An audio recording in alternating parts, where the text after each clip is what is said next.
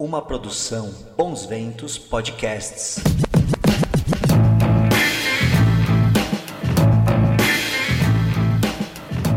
Boa noite a todos. Mais uma vez, bem-vindos à minha sala. Eu inicio essa live esperando que vocês entrem. Valeu, Thiago. Hoje eu vou ter um bate-papo com um jornalista, diretor de redação da Folha de São Paulo, correspondente de guerra, Sérgio Dávila, tá? Já entrou aqui o Sérgio, é bom que já começa o papo, porque é muita coisa para falar. Enquanto isso, para quem me acompanha, eu vou hoje sugerir esse Casa Roja, que é um tempranismo espanhol, do Paulo Underline Trondoli. Tá me ouvindo? E aí, Nazi, tudo bem? Tudo bem, Sérgio? Você está em Uberaba, né? Eu estou em Farm Office, aqui em Uberaba, isso mesmo, Minas Gerais, é. na fazenda do meu sogro. Você sabe que uma das maiores, das poucas, tenho que falar, das poucas e maiores vaias que eu tive na vida foi em Uberaba, em 80. Eu não sei se tem isso ainda. Tem ainda uma grande rivalidade entre Uberaba e Uberlândia? Tem, tem.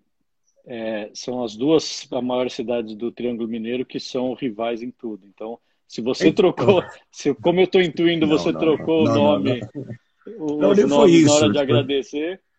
Não, eu acabei o show em Uberaba, com o ginásio lotado, tudo. Aí no, no, outro dia tinha Uberlândia, né? Eu falei assim, pô, gente, muito obrigado, sério, tal, então, vocês estão pertinho, amanhã eu convido vocês, aí daqui no show que eu vou fazer em Uberlândia, na maior inocência, assim, uma vaia, cara, no ginásio inteiro, eu não entendendo nada, né? E os caras atrás, assim. Pois é. Tem, pois né? É. Mas eu tô, eu tô num lugar afastado da cidade, por isso que a, eu tava, tava mais longe da antena da internet, a, a conexão tava agora falha, tá... agora eu tô próximo, deve, deve funcionar. Eu tô na, na, na área rural aqui. Tá. Sérgio, deixa eu começar esse papo é, com uma coisa que eu sempre quis, a gente nunca teve tempo de conversar muito direito, só se cumprimentar. A questão da sua experiência como é, repórter de guerra, né? Uhum. Você, onde, que, que conflitos você trabalhou? Então, o, eu, eu, o principal área de conflito para a qual eu fui foi é, Bagdá, a guerra do Iraque, em 2003. Você deve lembrar, a guerra começou em março de 2003. Eu cheguei lá com o Juca Varela, que era meu companheiro fotógrafo da Folha na época, é, horas antes do primeiro bombardeio e nós éramos os dois únicos brasileiros nessa, nesse conflito. Então, é, ali ficamos por 35 dias cobrindo a guerra de Bagdá, é, isolado completamente do, do resto do mundo. E foi depois, depois que a gente saiu de lá, a gente escreveu um livro, enfim. É, o resto foi tudo consequência desses 35 dias que a gente passou no front. E foi, e foi durante esses 35 dias que o país foi invadido pela coalizão anglo-americana, o Saddam Hussein foi derrubado, fugiu, desapareceu, só foi encontrado anos depois e preso, é, preso julgado, executado. E, e houve aquela tomada, de, de fato, do, do país pelos americanos, principalmente. Né? É, Tudo isso a gente época... viu meio no, no camarote, meio no, no, de, é, na, na, fileira da frente do que estava acontecendo, porque nós éramos os únicos brasileiros lá. E, e como é que era a situação de perigo de vocês nesse sentido? Porque, Olha, vou, é... te dar um, vou te dar um número que resume bem isso. Quando a gente chegou lá, havia 180 jornalistas do mundo inteiro, do Brasil só nós. 30 depois, quando a gente foi embora, 18 desses 180 tinham morrido. Então, 10% dos nossos colegas morreram em ação. Eu lembro que a gente ficava num prédio, na época chamava Hotel Palestina, Palestine Hotel, que era onde a imprensa se reunia, porque em tese havia um, havia um, um acordo é, não escrito dos invasores e dos invadidos, que aquela era uma zona neutra, então não se ataca aquele prédio que é ali que estão os jornalistas. É, é, mas parece que nem todo mundo leu os termos desse acordo pelo seguinte: a gente ficava lá, um dia a gente saiu para fazer reportagem, quando a gente voltou, é, nós ficávamos no, no, no 11 andar, no apartamento 1103. Dois andares para cima ficava o pessoal do El País, desculpe, do, do, da, da rede estatal espanhola de TV, que estava dividindo o quarto com a Reuters. E o cinegrafista é, resolveu fazer uma última tomada da cidade com a câmera antes de entrar para eles enviarem a matéria do dia para mostrar como estava o dia ali da guerra. E um dos tanques americanos estava vindo em direção ao centro da cidade, ainda na tomada de Bagdá. Ele, pelo, pela mira do, do tanque ali, do canhão do, do tanque, ele, ele do, do, do, telescópio ali do, do, do tanque, ele viu aquela janela, viu aquela pessoa segurando uma coisa preta na, na mão e fazendo assim, ele achou que era um franco atirador e disparou. Com isso, três jornalistas morreram de uma vez. O cinegrafista estava na frente os outros dois que estavam no quarto escrevendo e mandando matéria.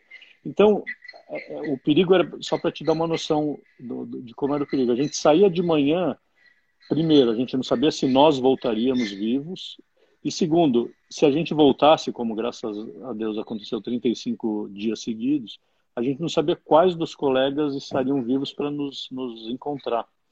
Essa situação era muito era muito é, é, é apavorante para a gente. Mas ao mesmo tempo, você está lá na guerra, está na adrenalina, a gente não parava direito para pensar, porque se você parar direito para pensar, você acaba se paralisando e não fazendo mais nada, né, numa situação dessa. Se o jornalismo fosse rock, você teria escolhido, fosse música, você teria escolhido rock and roll no jornalismo, né? O que, ah, que te levou a isso? É adrenalina, é isso? Não que aqui no então, Brasil a gente não tenha situações assim de cobertura também, né? Sim. Aqui tem coberturas é, perigosas também, né? Hoje em dia, é, hoje em dia, é, nos últimos anos, muitas vezes essa situação que eu estou te contando, você passa entrando numa zona deflagrada no Rio de Janeiro, ou em São Paulo, ou é, é, em Fortaleza, quer dizer, você não precisa ir para Bagdá para o Iraque, a gente tem muitos, muitos Iraques, muitos Bagdás aqui do lado, né? basta você aquele nosso centro expandido que tá, em que está tudo bem, é, é, você pode entrar numa, numa zona deflagrada em que o que, que caracteriza a zona deflagrada? Ausência de Estado, tomada de poder por um poder paralelo, geralmente milícia, quer dizer, eu tenho hoje repórteres que muitas vezes podem se expor a esse tipo de risco risco andando quilômetros na mesma cidade em que o próprio repórter mora. Mas o que me levou a isso? Primeiro, eu, eu tinha é, uma vontade grande de ser correspondente internacional. É, esse é um sonho de, de muitos jornalistas. Você começa na profissão e fala, bom, o é, que, que você quer fazer? Ah, um dia eu gostaria de ser enviado a lugares ou morar no exterior para cobrir eventos importantes históricos. E nenhum evento na vida de um enviado especial é tão. a história acontecendo ali na sua frente, na sua cara, quanto uma guerra, quanto um conflito. Então, o, prim... o primeiro passo acho que foi querer ser correspondente internacional. Uma vez que eu fui correspondente internacional, pra... o passo seguinte acho que foi melhor que não haja conflito, mas em havendo eu gostaria de ser enviado para cobrir. E aí, na minha carreira ali, eu estava morando em Nova York, era 2003 e o Bush fez esse ultimato para o Saddam Hussein. Nós vamos é, atacar se vocês não renunciarem. Eu levantei a mão e falei, eu gostaria de cobrir se houver essa guerra. E para minha surpresa, o jornal é, aceitou e me, me deu condições de chegar lá rapidamente. Você acha que era por é. falta de, de, por falta de concorrência? Sim. Pois é. Ah, ele quer, depois... deixa, deixa ele ir, beleza.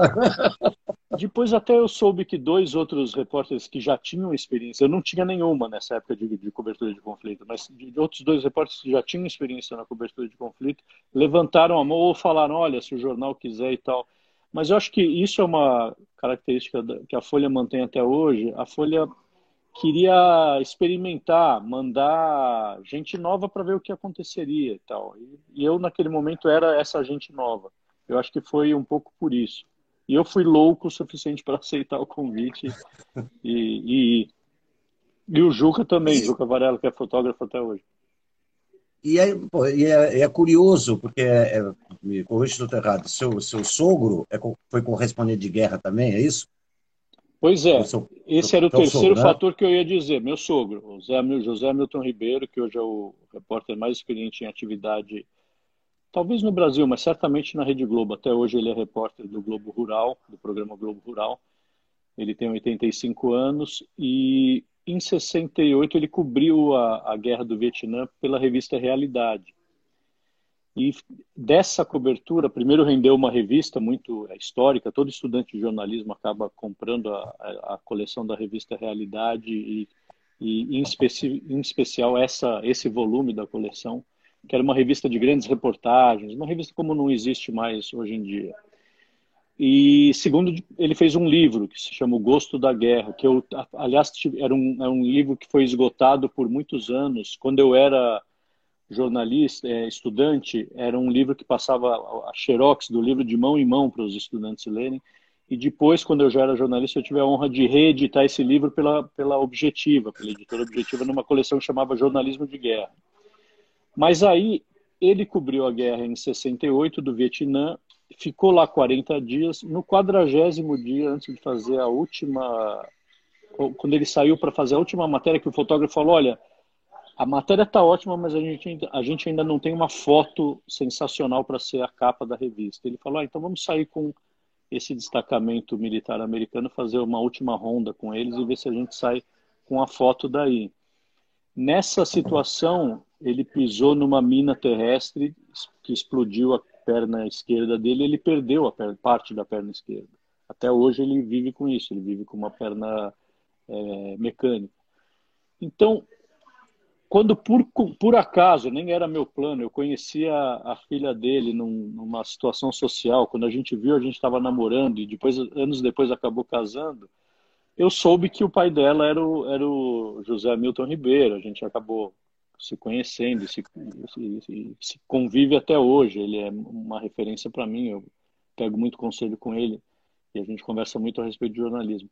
Mas quando apareceu essa possibilidade de ir ou não para o Iraque, obviamente eu fui consultá-lo.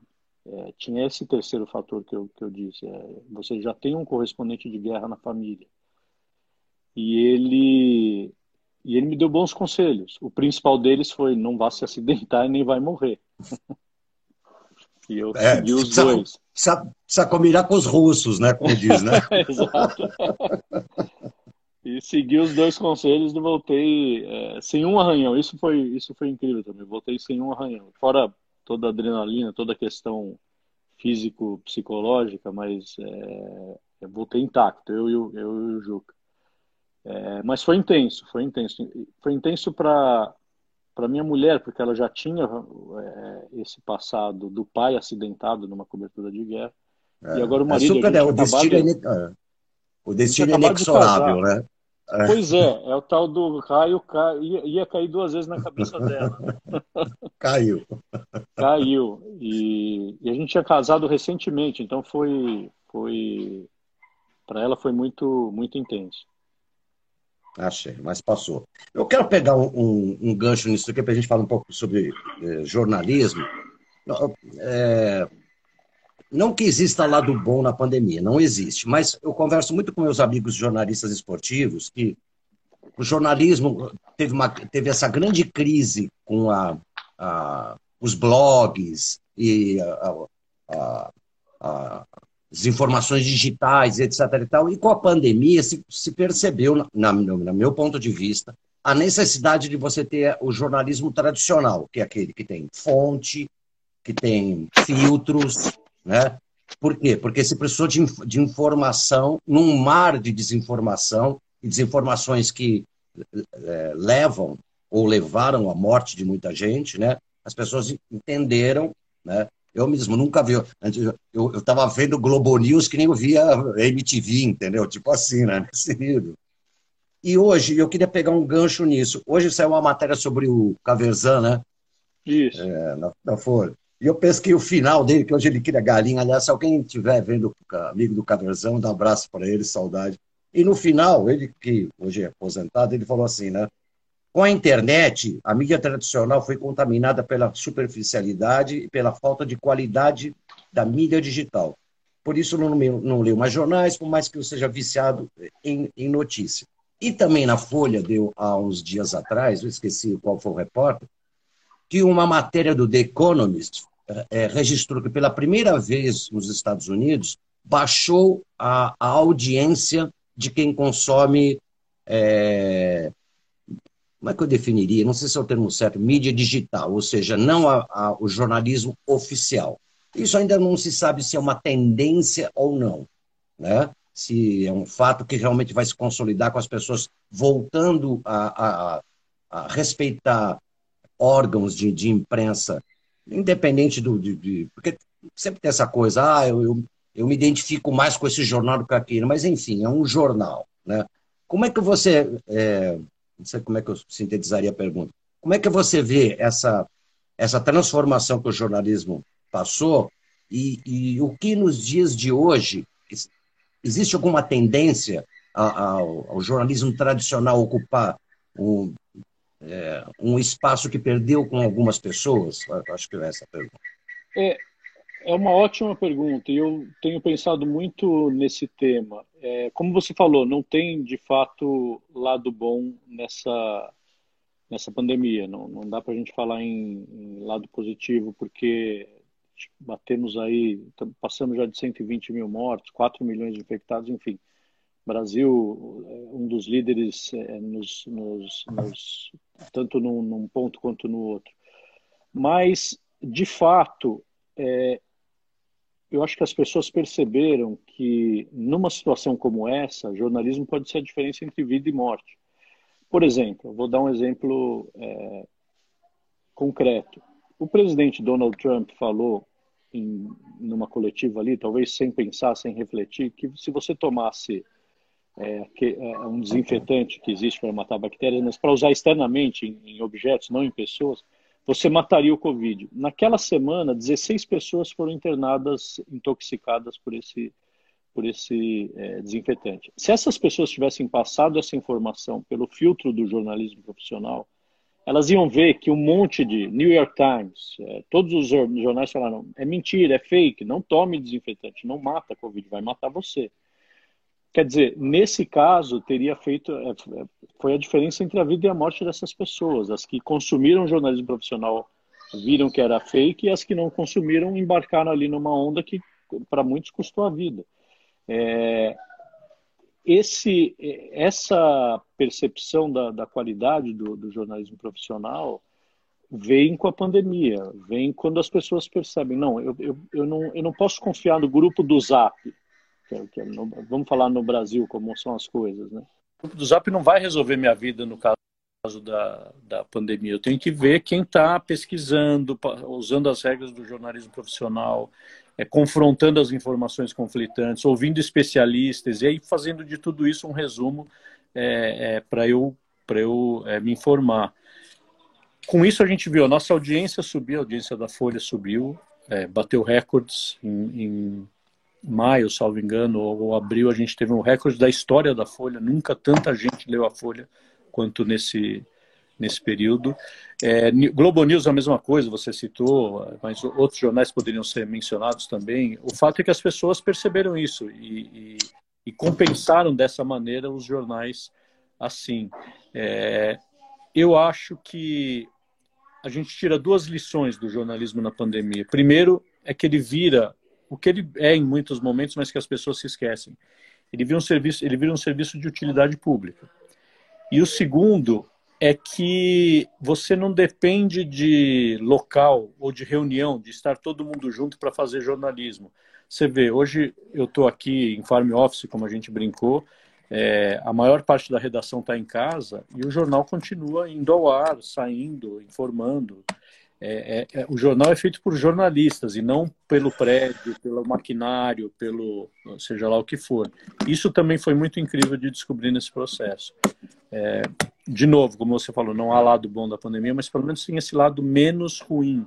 É, as pessoas passaram a, algumas, não todas, mas uma boa parte passou a prestar atenção na qualidade das informações que você consome. A gente presta atenção na qualidade do alimento que a gente come, né? se está vencido, se, se, se, a idoneidade de quem fabricou, a gente presta atenção na qualidade do médico que vai nos operar é, é, na mesa de operação. É, por que, que não na, na, nas informações que a gente consome? É, é um, é má, um... Infor, má, má, informação mata, né? Mata, mata. Literalmente. Agora na pandemia a gente viu é. isso. Quem acha que é, tomar determinado tipo de remédio vai te deixar imune. Não tem remédio que, que é, cure a Covid ainda.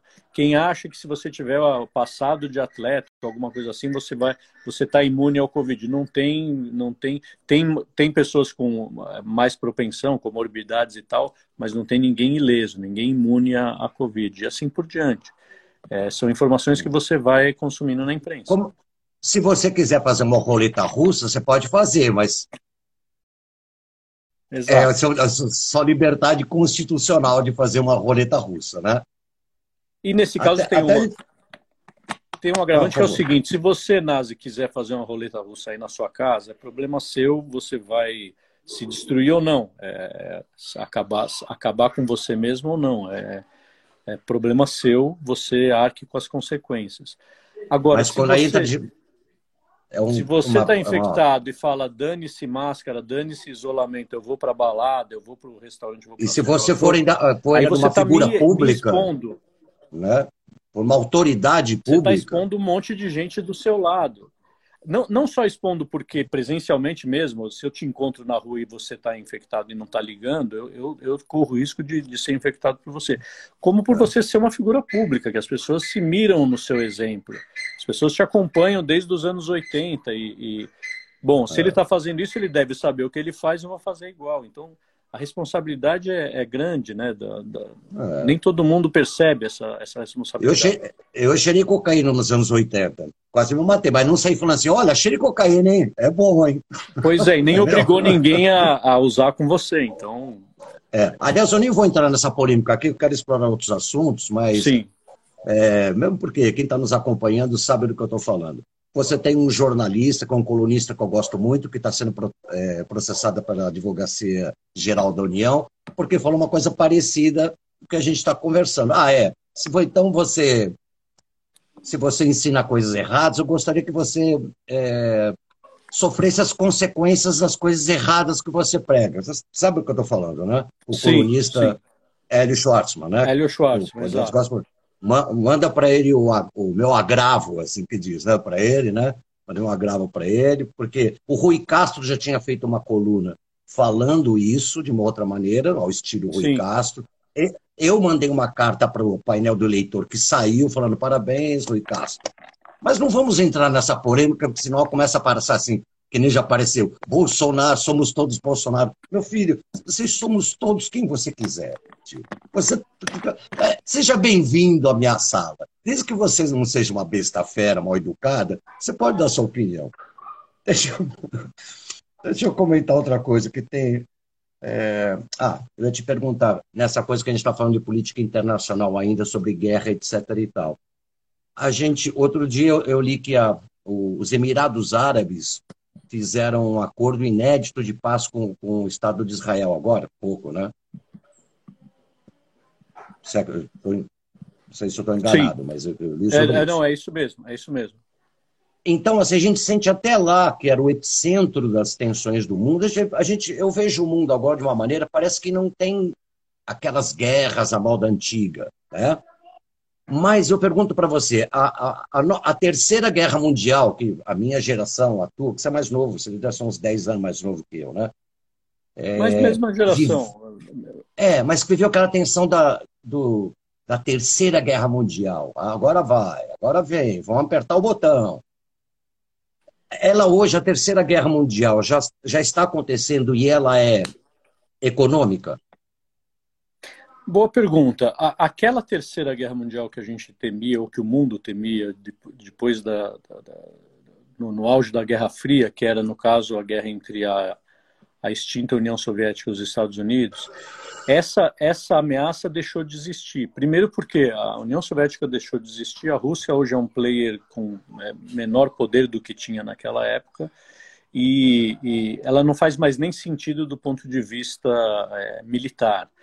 Mas outros players é, chegam ao cenário é, com, com poderio militar também, a China, que hoje é, é, uma das principais potências mundiais, tem um poderio militar é, impressionante, sem dúvida, mas ela não vai se dar no apertar de um botão é, de uma arma nuclear, ela vai se dar em soft power, em conquista econômica é, de países, de regiões é, na área de influência de, de, desses países.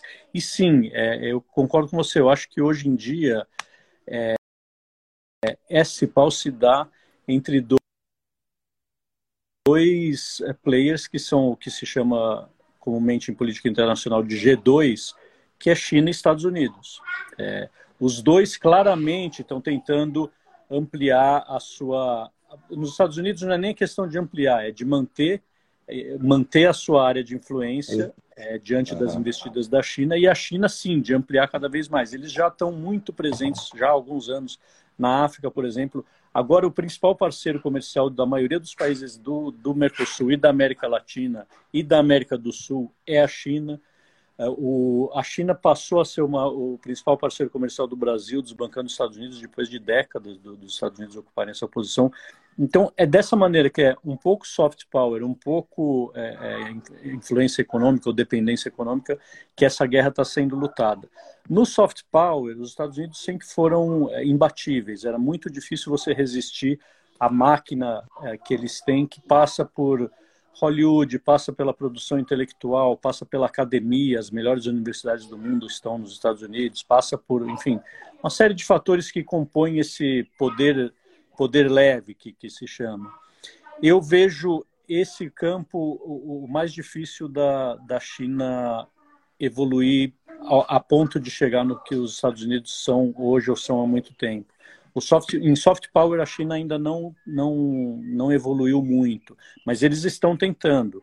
Eles estão tentando principalmente é, pela tecnologia.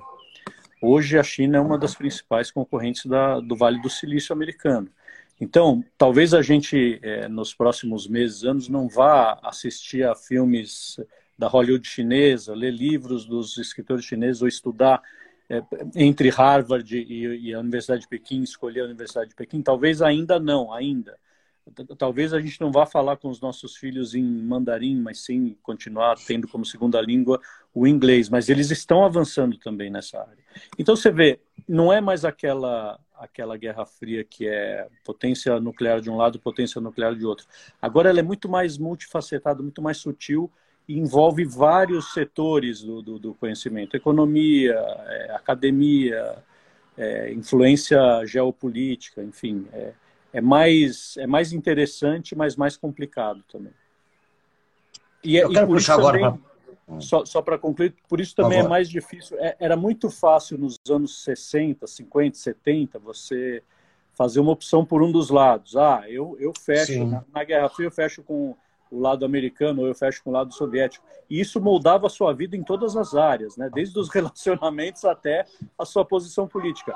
Hoje a coisa não é mais tão óbvia assim. Você precisa, você não tem uma escolha óbvia, você é influenciável, dependendo da área, você é influenciável de uma maneira. Quer dizer, você não pode dizer, não, eu sou eu sou americano, eu, eu fecho com os americanos, eu fecho com os chineses. E tem um último ponto que vale a pena mencionar, Nazi, que é o seguinte: é, havia uma, uma liturgia, um, uma certa gravidade no, no, no sentido mais é, de representativo no posto de presidente dos Estados Unidos, que ajudava muito esse soft power que eu estou te falando. Quando o presidente Trump assume, é, é, vence a eleição, voto no Congresso Eleitoral, mas não popular, e assume, ele, ele um pouco essa gravidade, essa, essa importância do cargo. Esse cargo do, de presidente americano, que a gente viu em, né, em quantas séries, em quantos filmes, vi, acompanhou a eleição do Obama, a eleição do Bush, a eleição do, do Clinton, ele, ele perde um pouco da, daquela, daquela mística por trás dele. Então, também aí os Estados Unidos estão perdendo terreno, estão perdendo terreno, porque aquilo, a, a, aquela, aquela mística, mística democrática, mística é, de importância do cargo do presidente é, é, tá, tá um pouco perdida. voltando até no assunto, agora você tocou, né? Eu queria já mudar de assunto, né? Meu, meu diretor aqui está tá me cobrando para. ah, desculpa, eu vou dar respostas mais curtas, eu estou me alongando demais. Nas, não, tudo bem, tudo bem. Olha, é que não, tá, tá dando delay, viu, diretor? não, é que você me chamou de um negócio, você falou um negócio que eu lembrei, que uma vez eu, eu lembro como se fosse hoje. É, eu, fui no, eu fui numa festa de aniversário do Caverzano, foi num, num bar. Aí eu acho que eu, eu entrei e eu cruzei o Marcos Augusto Gonçalves, né? E, Sim. Pô, o Whisky Vai, a gente conversou rápido e eu acho que o Obama estava tava assim, estava... Uh, eh, o Obama, que era a quarta opção do, do, dos democratas, das convenções dos democratas, né? ninguém falou, quem é esse Obama? Quem é esse Obama? Imagina, o presidente é. negro nos Estados Unidos. É. Aí o Marcos Augusto falou assim, não sei que a gente conversou rápido, eu falei, e aí, o que você acha que vai dar? Porque a gente estava saindo daquela situação do Bush, né? Bush, o terrível, né? Eles não sabiam o que ia acontecer depois, né? Os republicanos iam causar, né? É. Eu lembro quando eu falei assim, escuta o que eu estou te falando, Obama vai ganhar essa eleição. E ele não tinha ganhado nem ainda as prévias do, do dos democratas. Você acha para encerrar esse assunto, viu, diretor? Estou encerrando esse assunto. É, você, você, acha que o, o, o, Biden foi, foi o truque, o, a jogada certa de, de, de, de mudança? Porque os democratas estavam com falta de, de carisma e de discurso. Você acha que o Biden chegou, matou no peito e falou assim: olha, vamos, vamos mudar essa, esse jogo que estava ganho? Eu, eu, eu acho que ele foi é, menos a, a, jogada certa e, e mais o de, de todos os pré-candidatos que tinha, é, o, o, que sobreviveu. Então, é, é um pouco foi a dança das cadeiras. Menos por mérito próprio e mais porque os outros foram morrendo por conta própria. Morrendo no sentido figurado, né, não literal. Então, acabou sobrando o Biden e ele virou o, o candidato democrata. Mas eu acho que a grande sacada da chapa democrata esse ano não é nem o titular, é a vice, a Kamala Harris da Califórnia. Ah, mas ela já está ela já tá, ela já é oficialmente a vice? Já é, é oficialmente a, a, a, vice da chapa democrata. É, ela traz um, o mesmo frescor que o Obama trouxe é, em 2008, como você bem lembrou que era aquele, aquele senador obscuro de Chicago, Illinois, e, e que acabou vencendo a, a cacique mor do partido, que era Hillary Clinton, casado com o ex-presidente Bill Clinton. Agora, ela, ela não teria cacife, acho eu, ela assustaria muito o, o establishment é, político americano se ela fosse a, a cabeça de chapa. Só que o Biden, ele, é, ele, se ele ganhar, se ele é, for vencedor em novembro, ele vai ser o presidente mais velho a tomar posse na Casa Branca na história dos Estados Unidos. Então, ela, é, é ao ser escolhida, ela está sendo muito mais formada para ganhar opinião pública para a eleição que vem, porque aí ela é a candidata natural. O Biden não vai sair à reeleição, seria ela. Ele tem quantos anos? 78? Ele tem, ele tem, eu acho que ele já, já Acho que é 78, não sei, não sei te dizer de cabeça, mas é, eu diria que é perto não, dos por 80. Aí, é. perto dos 80. Ele sairá, se ele for eleito, ele sairá da Casa Branca com mais de 80. É, e ela não, ela, ela vem de uma geração ou, ou duas após, e ela é filha de pais indiano e jamaicano, quer dizer, ela, ela vem de um estado californiano, do estado da Califórnia. Ela tem uma série. Ela, ela foi uma promotora pública que tinha fama de ser dura no combate ao crime. Então, ela tem uma série de credenciais que. Republicanas, que, fazem... que, que, que alguns republicanos gostariam. Votariam nela sem muito problema. É, então, eles estão pensando, acho eu, mais em 2024 do que em 2021 ou em 2020. E, e, essa foi a, acho que essa foi a jogada é, importante da, da chapa democrática. Desculpe, democrata. Desculpa, minha filha Imagina. tá, o papai tá, tá Não, traz aí por causa do Se já... quiser entrar, já deve. É... Eu vou aproveitar que você falou, você falou a palavra vice, né? Que a gente vive no país, que a gente tá. Ainda mais se fosse carioca, que eu fico. Nossa, o Rio de Janeiro, que já foi capital da República, capital da monarquia, capital da república, berço né, da discussão política, etc. e tal. Tá tendo agora essa situação que até brinco, brinco ainda não, que não pode, mas então, assim, na próxima eleição, Carioca, você vote no vice, não, não vote no governador nem no prefeito, porque mas vai ser o cara. E, e, que no Rio de Janeiro também vira uma coisa que é um problema no Brasil, que é uma tentativa de teocracia. Então, vou fazer duas perguntas complexas numa só. Tá? Existe, você sabe, nesse governo novo, uma tentativa de implementar, né, de maneira assim, por fora da Constituição, uma teocracia. A gente já vê isso daí. Né? E no Rio de Janeiro está mais engraçado ainda. Né? Todos né, de certas né, linhas é, religiosas que vão presos corrupção. É, já virou no Rio um. Né? Duas perguntas. No Sim. Rio de Janeiro, o que acontece com, com esse. É, o que acontece com o Rio, com o Rio de Janeiro? Na, com a, os eleitores que, que são conduzidos teocraticamente para votar. E outro, uma pergunta que muitos amigos meus, alguns famosos e alguns eh, que eu não vou citar o nome, mas que é política internacional, política nacional, jornalismo, hoje em dia as transformações do jornalismo, está entrando aí. Está me ouvindo? E aí, Nazi, tudo bem? Tudo bem, Sérgio? Deu uma congelada aí.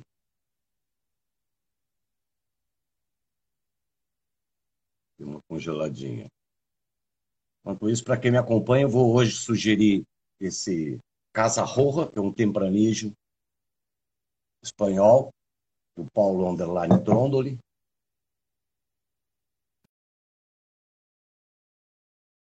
De vinho aqui as minhas lives. Acho que ele saiu para ver o melhor sinal. Aguardo novamente seu pedido. Novamente, olha, mandando um abraço para todo Mauro Rossi, Leia, Jeca. Daqui a pouco ele solicita novamente. Que eu saiba, ele está em Uberaba, lá, home office, né, dirigindo a Folha de São Paulo. Ele falou para mim que é farm office, não sei se estava em... Farm office é bom, né? Parece que é tuca na roça, né? Aí, não, ainda não. É só você solicitar de novo. Então, hoje, papo é muito, muito assunto para ter. Eu quero conversar muito sobre a questão do, das transformações do jornalismo, né? Jornalismo digital, o formato jornalismo tradicional versus o digital, a questão das, das fake news, uma forma nova que as pessoas hoje propagam notícias, né, que às vezes causam tantos problemas, e também política internacional, que ele tem como jornalista, diretor de redação, e com experiência que teve de, de correspondente de guerra, né? Saber como é que é. Bom, fala, Wilton, um abraço aqui. Sou Wilson, mega embaçada, legal, abraço. Então, deixa eu aguardar mais um pouquinho aqui. O Sérgio voltou aqui. E aguardando.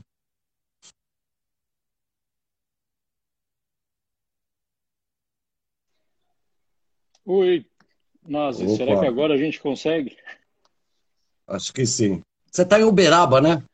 Eu estou em Farm Office, aqui em Uberaba, isso mesmo, Minas Gerais, é. na fazenda do meu sogro. Você sabe que uma das maiores, das poucas, tenho que falar, das poucas e maiores vaias que eu tive na vida foi em Uberaba, em 80. Eu não sei se tem isso ainda. Tem ainda uma grande rivalidade entre Uberaba e Uberlândia? Tem, tem. É, são as duas maiores cidades do Triângulo Mineiro que são rivais em tudo. Então, se você então... trocou, se, como eu estou intuindo, não, você não, trocou não, o nome não, foi isso. na hora de agradecer. Não, eu acabei o show em Uberaba, um ginásio lotado, tudo. Aí no, no, outro dia tinha Uberlândia, né? Eu falei assim, pô, gente, muito obrigado, sério, tal. Então, vocês estão pertinho, amanhã eu convido vocês. Aí daqui no show que eu vou fazer em Uberlândia, na maior inocência, assim. Uma vaia, cara, no ginásio inteiro. Eu não entendendo nada, né? E os caras atrás, assim. Pois é. Tem, pois né? É. Mas eu estou tô num lugar afastado da cidade, por isso que a, eu estava tava mais longe da antena da internet, a, a conexão estava tá- falha, agora eu estou próximo, deve, deve funcionar. Estou na, na, na, área rural aqui. Tá. Sérgio, deixa eu começar esse papo é, com uma coisa que eu sempre quis, a gente nunca teve tempo de conversar muito direito, só de se cumprimentar. A questão da sua experiência como é, repórter de guerra, né? Uhum. Você, onde, que, que conflitos você trabalhou? Então, o, eu, eu, o principal área de conflito para a qual eu fui foi é, Bagdá, a guerra do Iraque, em 2003. Você deve lembrar, a guerra começou em março de 2003. Eu cheguei lá com o Juca Varela, que era meu companheiro fotógrafo da Folha na época, é, horas antes do primeiro bombardeio e nós éramos os dois únicos brasileiros nessa, nesse conflito. Então, é, ali ficamos por 35 dias, cobrindo a guerra de Bagdá, é, isolado completamente do, do, resto do mundo. E foi, depois, depois que a gente saiu de lá, a gente escreveu um livro, enfim. É, o resto foi tudo consequência desses 35 dias que a gente passou no front. E foi, e foi durante esses 35 dias que o país foi invadido pela coalizão anglo-americana, o Saddam Hussein foi derrubado, fugiu, desapareceu, só foi encontrado anos depois e preso, é, preso julgado, executado. E, e houve aquela tomada, de, de fato, do, do país pelos americanos, principalmente. Né? É, Tudo isso a gente época... viu meio no, no camarote, meio no, no, de, é, na, na, fileira da frente do que estava acontecendo, porque nós éramos os únicos brasileiros lá. E, e como é que era a situação de perigo de vocês nesse sentido? Porque, Olha, vou, é... te dar um, vou te dar um número que resume bem isso. Quando a gente chegou lá, havia 180 jornalistas do mundo inteiro, do Brasil só nós. 35 dias depois, quando a gente foi embora, 18 desses 180 tinham morrido. Então, 10% dos nossos colegas morreram em ação. Eu lembro que a gente ficava num prédio, na época chamava Hotel Palestina, Palestine Hotel, que era onde a imprensa se reunia, porque em tese havia um, um acordo é, não escrito dos invasores e dos invadidos, que aquela era uma zona neutra, então não se ataca aquele prédio que é ali que estão os jornalistas. É, é, mas parece que nem todo mundo leu os termos desse acordo pelo seguinte: a gente ficava lá, um dia a gente saiu para fazer reportagem, quando a gente voltou, é, nós ficávamos no, no, no 11 andar, no apartamento 1103. Dois andares para cima ficava o pessoal do El País, desculpe, do, do, da, da rede estatal espanhola de TV, que estava dividindo o quarto com a Reuters. E o cinegrafista é, resolveu fazer uma última tomada da cidade com a câmera antes de entrar para eles enviarem a matéria do dia para mostrar como estava o dia ali da guerra. E um dos tanques americanos estava vindo em direção ao centro da cidade, ainda na tomada de Bagdá. Ele, pelo, pela mira do, do tanque ali, do canhão do, do tanque, ele, ele do, do, do telescópio ali do, do, do tanque, ele viu aquela janela, viu aquela pessoa segurando uma coisa preta na, na mão e fazendo assim, ele achou que era um franco atirador e disparou. Com isso, três jornalistas morreram de uma vez. O cinegrafista estava na frente os outros dois que estavam no quarto escrevendo e mandando matéria.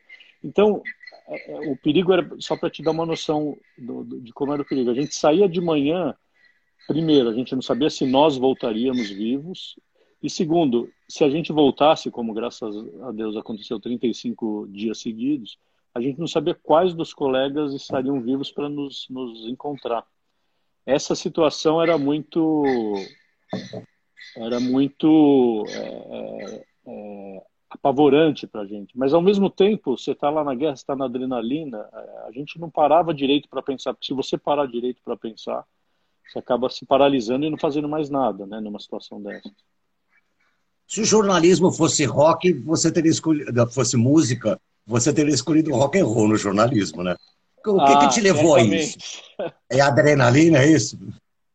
Não que aqui no Brasil então, a gente não tenha situações assim de cobertura também, né? Sim. Aqui tem coberturas é, perigosas também, né? Hoje em dia, é, hoje em dia, é, nos últimos anos, muitas vezes essa situação que eu estou te contando, você passa entrando numa zona deflagrada no Rio de Janeiro, ou em São Paulo, ou é, é, em Fortaleza. Quer dizer, você não precisa ir para Bagdá para o Iraque. A gente tem muitos, muitos Iraques, muitos Bagdás aqui do lado. Né? Basta você sair um pouco daquele nosso centro expandido que tá, em que está tudo bem, é, é, você pode entrar numa, numa zona deflagrada em que o que, que caracteriza a zona deflagrada? Ausência de Estado, tomada de poder por um poder paralelo, geralmente milícia, quer dizer, eu tenho hoje repórteres que muitas vezes podem se expor a esse tipo de risco andando quilômetros na mesma cidade em que o próprio repórter mora. Mas o que me levou a isso? Primeiro, eu, eu tinha é, uma vontade grande de ser correspondente internacional. É, esse é um sonho de, de muitos jornalistas. Você começa na profissão e fala, bom, o é, que, que você quer fazer? Ah, um dia eu gostaria de ser enviado a lugares ou morar no exterior para cobrir eventos importantes históricos. E nenhum evento na vida de um enviado especial é tão a história acontecendo ali na sua frente, na sua cara, quanto uma guerra, quanto um conflito. Então, o, prim, o, primeiro passo acho que foi querer ser correspondente internacional. Uma vez que eu fui correspondente internacional, o passo seguinte acho que foi melhor que não haja conflito, mas em havendo eu gostaria de ser enviado para cobrir. E aí na minha carreira ali eu estava morando em Nova York, era 2003 e o Bush fez esse ultimato para o Saddam Hussein. Nós vamos é, atacar se vocês não renunciarem. Eu levantei a mão e falei eu gostaria de cobrir se houver essa guerra. E, para minha surpresa, o jornal é, aceitou e me, me deu condições de chegar lá rapidamente. Você acha que era por é. falta de, de, por falta de concorrência? Sim. Pois é. Ah, ele quer, depois... deixa, deixa ele ir, beleza. Depois até eu soube que dois outros repórteres que já tinham experiência, eu não tinha nenhuma nessa época de, de cobertura de conflito, mas de outros dois repórteres que já tinham experiência na cobertura de conflito, levantaram a mão ou falaram, olha, se o jornal quiser e tal.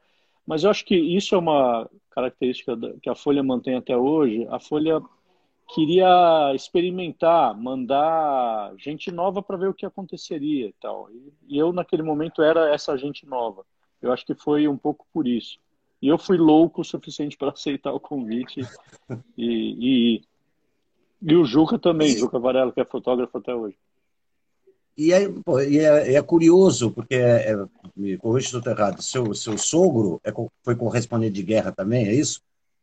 Pois é, seu, esse era o terceiro sogro, né? fator que eu ia dizer, meu sogro, o José Milton Ribeiro, que hoje é o repórter mais experiente em atividade talvez no Brasil, mas certamente na Rede Globo. Até hoje ele é repórter do Globo Rural, do programa Globo Rural. Ele tem 85 anos e em 68 ele cobriu a, a guerra do Vietnã pela revista Realidade. E dessa cobertura, primeiro rendeu uma revista muito é, histórica, todo estudante de jornalismo acaba comprando a, a, coleção da revista Realidade e, e em, especi, em especial essa, esse volume da coleção que era uma revista de grandes reportagens, uma revista como não existe mais hoje em dia. E segundo, ele fez um livro que se chama O Gosto da Guerra, que eu, aliás, era um, é um livro que foi esgotado por muitos anos. Quando eu era jornalista, é, estudante, era um livro que passava a xerox do livro de mão em mão para os estudantes lerem. E depois, quando eu já era jornalista, eu tive a honra de reeditar esse livro pela, pela Objetiva, pela editora Objetiva, numa coleção que chamava Jornalismo de Guerra. Mas aí ele cobriu a guerra em 68 do Vietnã, ficou lá 40 dias. No quadragésimo dia, antes de fazer a última. Quando ele saiu para fazer a última matéria, que o fotógrafo falou: Olha, a matéria está ótima, mas a gente, a gente ainda não tem uma foto sensacional para ser a capa da revista. Ele falou: ah, então vamos sair com esse destacamento militar americano, fazer uma última ronda com eles e ver se a gente sai com a foto daí. Nessa situação, ele pisou numa mina terrestre que explodiu a perna esquerda dele, ele perdeu a perna, parte da perna esquerda. Até hoje ele vive com isso, ele vive com uma perna é, mecânica. Então, quando por, por acaso, nem era meu plano, eu conhecia a filha dele num, numa situação social, quando a gente viu, a gente estava namorando e depois, anos depois acabou casando, eu soube que o pai dela era o, era o José Milton Ribeiro, a gente acabou se conhecendo, se, se, se convive até hoje, ele é uma referência para mim, eu pego muito conselho com ele e a gente conversa muito a respeito de jornalismo. Mas quando apareceu essa possibilidade de ir ou não para o Iraque, obviamente eu fui consultá-lo. É, tinha esse terceiro fator que eu, que eu disse: é, você já tem um correspondente de guerra na família. E ele, e ele me deu bons conselhos. O principal deles foi: não vá se acidentar e nem vai morrer. e eu é, segui os precisa, dois. Precisa, precisa combinar com os russos, né? Como diz, né? Exato. E segui os dois conselhos e voltei é, sem um arranhão. Isso foi, isso foi incrível também. Voltei sem um arranhão. Fora toda a adrenalina, toda a questão físico-psicológica, mas é, voltei intacto, eu, eu, eu e o Juca.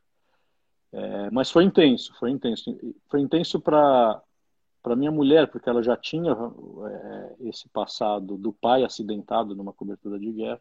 É, e agora o marido. É super, é, o destino, de... o destino é inexorável, né? É. Pois é, é o tal do raio ia, ia cair duas vezes na cabeça dela. Caiu. Caiu. E, e, a gente tinha casado recentemente, então foi, foi para ela foi muito, muito intenso. Achei, mas passou. Eu quero pegar um, um, um gancho nisso aqui para a gente falar um pouco sobre eh, jornalismo. É, não que exista lado bom na pandemia, não existe, mas eu converso muito com meus amigos jornalistas esportivos que o jornalismo teve, uma, teve essa grande crise com a, a os blogs e a, as informações digitais, etc. E, tal, e com a pandemia se, se percebeu, na, no meu ponto de vista, a necessidade de você ter o jornalismo tradicional, que é aquele que tem fonte, que tem filtros, né? Por quê? Porque se precisou de, de informação num mar de desinformação e desinformações que é, levam ou levaram à morte de muita gente, né? As pessoas entenderam, né? Eu mesmo nunca vi. Eu estava vendo Globo News que nem eu via MTV, entendeu? Tipo assim, né? Nesse nível. E hoje, eu queria pegar um gancho nisso. Hoje saiu uma matéria sobre o Caverzan, né? Isso. É, na, na Folha. E eu penso que o final dele, que hoje ele cria galinha, aliás, se alguém estiver vendo amigo do Caverzão, dá um abraço para ele, saudade. E no final, ele que hoje é aposentado, ele falou assim, né? Com a internet, a mídia tradicional foi contaminada pela superficialidade e pela falta de qualidade da mídia digital. Por isso, não, não leio mais jornais, por mais que eu seja viciado em, em notícia. E também na Folha, deu há uns dias atrás, eu esqueci qual foi o repórter, que uma matéria do The Economist é, registrou que pela primeira vez nos Estados Unidos baixou a, a audiência de quem consome. É, como é que eu definiria? Não sei se é o termo certo, mídia digital, ou seja, não a, a, o jornalismo oficial. Isso ainda não se sabe se é uma tendência ou não, né? se é um fato que realmente vai se consolidar com as pessoas voltando a, a, a respeitar órgãos de, de imprensa independente do. De, de, porque sempre tem essa coisa, ah, eu, eu, eu, me identifico mais com esse jornal do que aquele, mas enfim, é um jornal. Né? Como é que você. É, não sei como é que eu sintetizaria a pergunta. Como é que você vê essa, essa transformação que o jornalismo passou e, e o que nos dias de hoje existe alguma tendência ao, ao jornalismo tradicional ocupar um, é, um espaço que perdeu com algumas pessoas? Acho que é essa a pergunta. É, é uma ótima pergunta e eu tenho pensado muito nesse tema. É, como você falou, não tem de fato lado bom nessa nessa pandemia. Não, não dá para a gente falar em, em, lado positivo porque batemos aí, passamos já de 120 mil mortos, 4 milhões de infectados, enfim. Brasil é um dos líderes é, nos, nos, nos, tanto num, num, ponto quanto no outro. Mas, de fato, é, eu acho que as pessoas perceberam que, numa situação como essa, jornalismo pode ser a diferença entre vida e morte.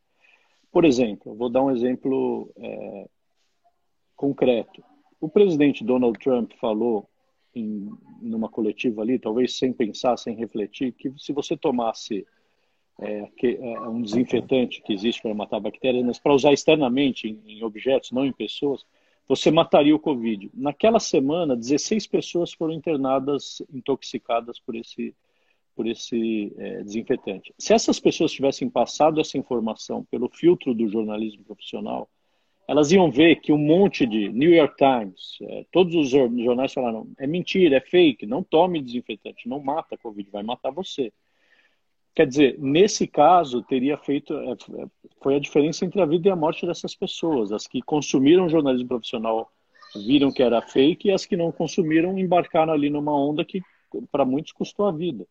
É, esse, essa percepção da, da qualidade do, do, jornalismo profissional vem com a pandemia, vem quando as pessoas percebem, não eu, eu, eu, não, eu não posso confiar no grupo do Zap, que é, que é no, vamos falar no Brasil como são as coisas, né? O grupo do Zap não vai resolver minha vida no caso da, da pandemia. Eu tenho que ver quem está pesquisando, usando as regras do jornalismo profissional, é, confrontando as informações conflitantes, ouvindo especialistas e aí fazendo de tudo isso um resumo é, é, para eu, eu é, me informar. Com isso a gente viu, a nossa audiência subiu, a audiência da Folha subiu, bateu recordes em, em maio, salvo engano, ou abril, a gente teve um recorde da história da Folha, nunca tanta gente leu a Folha quanto nesse, nesse período. É, Globo News a mesma coisa, você citou, mas outros jornais poderiam ser mencionados também. O fato é que as pessoas perceberam isso e, e, e compensaram dessa maneira os jornais assim. É, eu acho que a gente tira duas lições do jornalismo na pandemia. Primeiro é que ele vira o que ele é em muitos momentos, mas que as pessoas se esquecem. Ele vira um serviço, ele vira um serviço de utilidade pública. E o segundo é que você não depende de local ou de reunião, de estar todo mundo junto para fazer jornalismo. Você vê, hoje eu estou aqui em Farm Office, como a gente brincou, é, a maior parte da redação está em casa e o jornal continua indo ao ar, saindo, informando. É, é, é, o jornal é feito por jornalistas e não pelo prédio, pelo maquinário, pelo seja lá o que for. Isso também foi muito incrível de descobrir nesse processo. É, de novo, como você falou, não há lado bom da pandemia, mas pelo menos tem esse lado menos ruim. É, as pessoas passaram a, algumas, não todas, mas uma boa parte passou a prestar atenção na qualidade das informações que você consome. A gente presta atenção na qualidade do alimento que a gente come, né? se está vencido, se, se, se é a idoneidade de quem fabricou. A gente presta atenção na qualidade do médico que vai nos operar é, é, na mesa de operação. É, por que, que não na, na, nas informações que a gente consome? É, é um, é má, um... Infor má, má, informação mata, né? Mata, mata. Literalmente. Agora na pandemia a gente viu é. isso. Quem acha que tomar determinado tipo de remédio vai te deixar imune. Não tem remédio que, que é, cure a Covid ainda. Quem acha que se você tiver passado de atleta, alguma coisa assim, você vai, você está imune ao Covid. Não tem, não tem, tem, tem pessoas com mais propensão, comorbidades e tal, mas não tem ninguém ileso, ninguém imune à, à Covid. E assim por diante. É, são informações que você vai consumindo na imprensa. Como, se você quiser fazer uma roleta russa, você pode fazer, mas Exato. É a sua, liberdade constitucional de fazer uma roleta russa, né?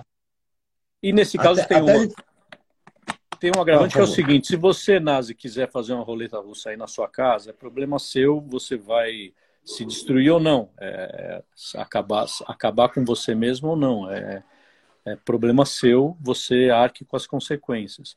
Agora, Mas quando você... entra de é um, Se você está infectado uma... e fala dane-se máscara, dane-se isolamento, eu vou para balada, eu vou para o restaurante. e se você for ainda, for ainda uma tá figura me, pública, me né? uma autoridade pública. Você está expondo um monte de gente do seu lado não, não só expondo porque presencialmente mesmo, se eu te encontro na rua e você está infectado e não está ligando, eu, eu, eu, corro risco de, de ser infectado por você. Como por é. você ser uma figura pública, que as pessoas se miram no seu exemplo. As pessoas te acompanham desde os anos 80 e, e bom, se é. ele está fazendo isso, ele deve saber o que ele faz e vai fazer igual. Então, a responsabilidade é, é grande, né? Da, da... É. Nem todo mundo percebe essa, essa responsabilidade. Eu, eu cheirei cocaína nos anos 80, quase me matei, mas não saí falando assim, olha, cheirei cocaína, hein? É bom, hein? Pois é, e nem obrigou ninguém a, a, usar com você, então... É. Aliás, eu nem vou entrar nessa polêmica aqui, eu quero explorar outros assuntos, mas... Sim. É, mesmo porque quem está nos acompanhando sabe do que eu estou falando. Você tem um jornalista, que é um colunista que eu gosto muito, que está sendo é, processado pela Advocacia Geral da União, porque falou uma coisa parecida com o que a gente está conversando. Ah, é. Se for, então você.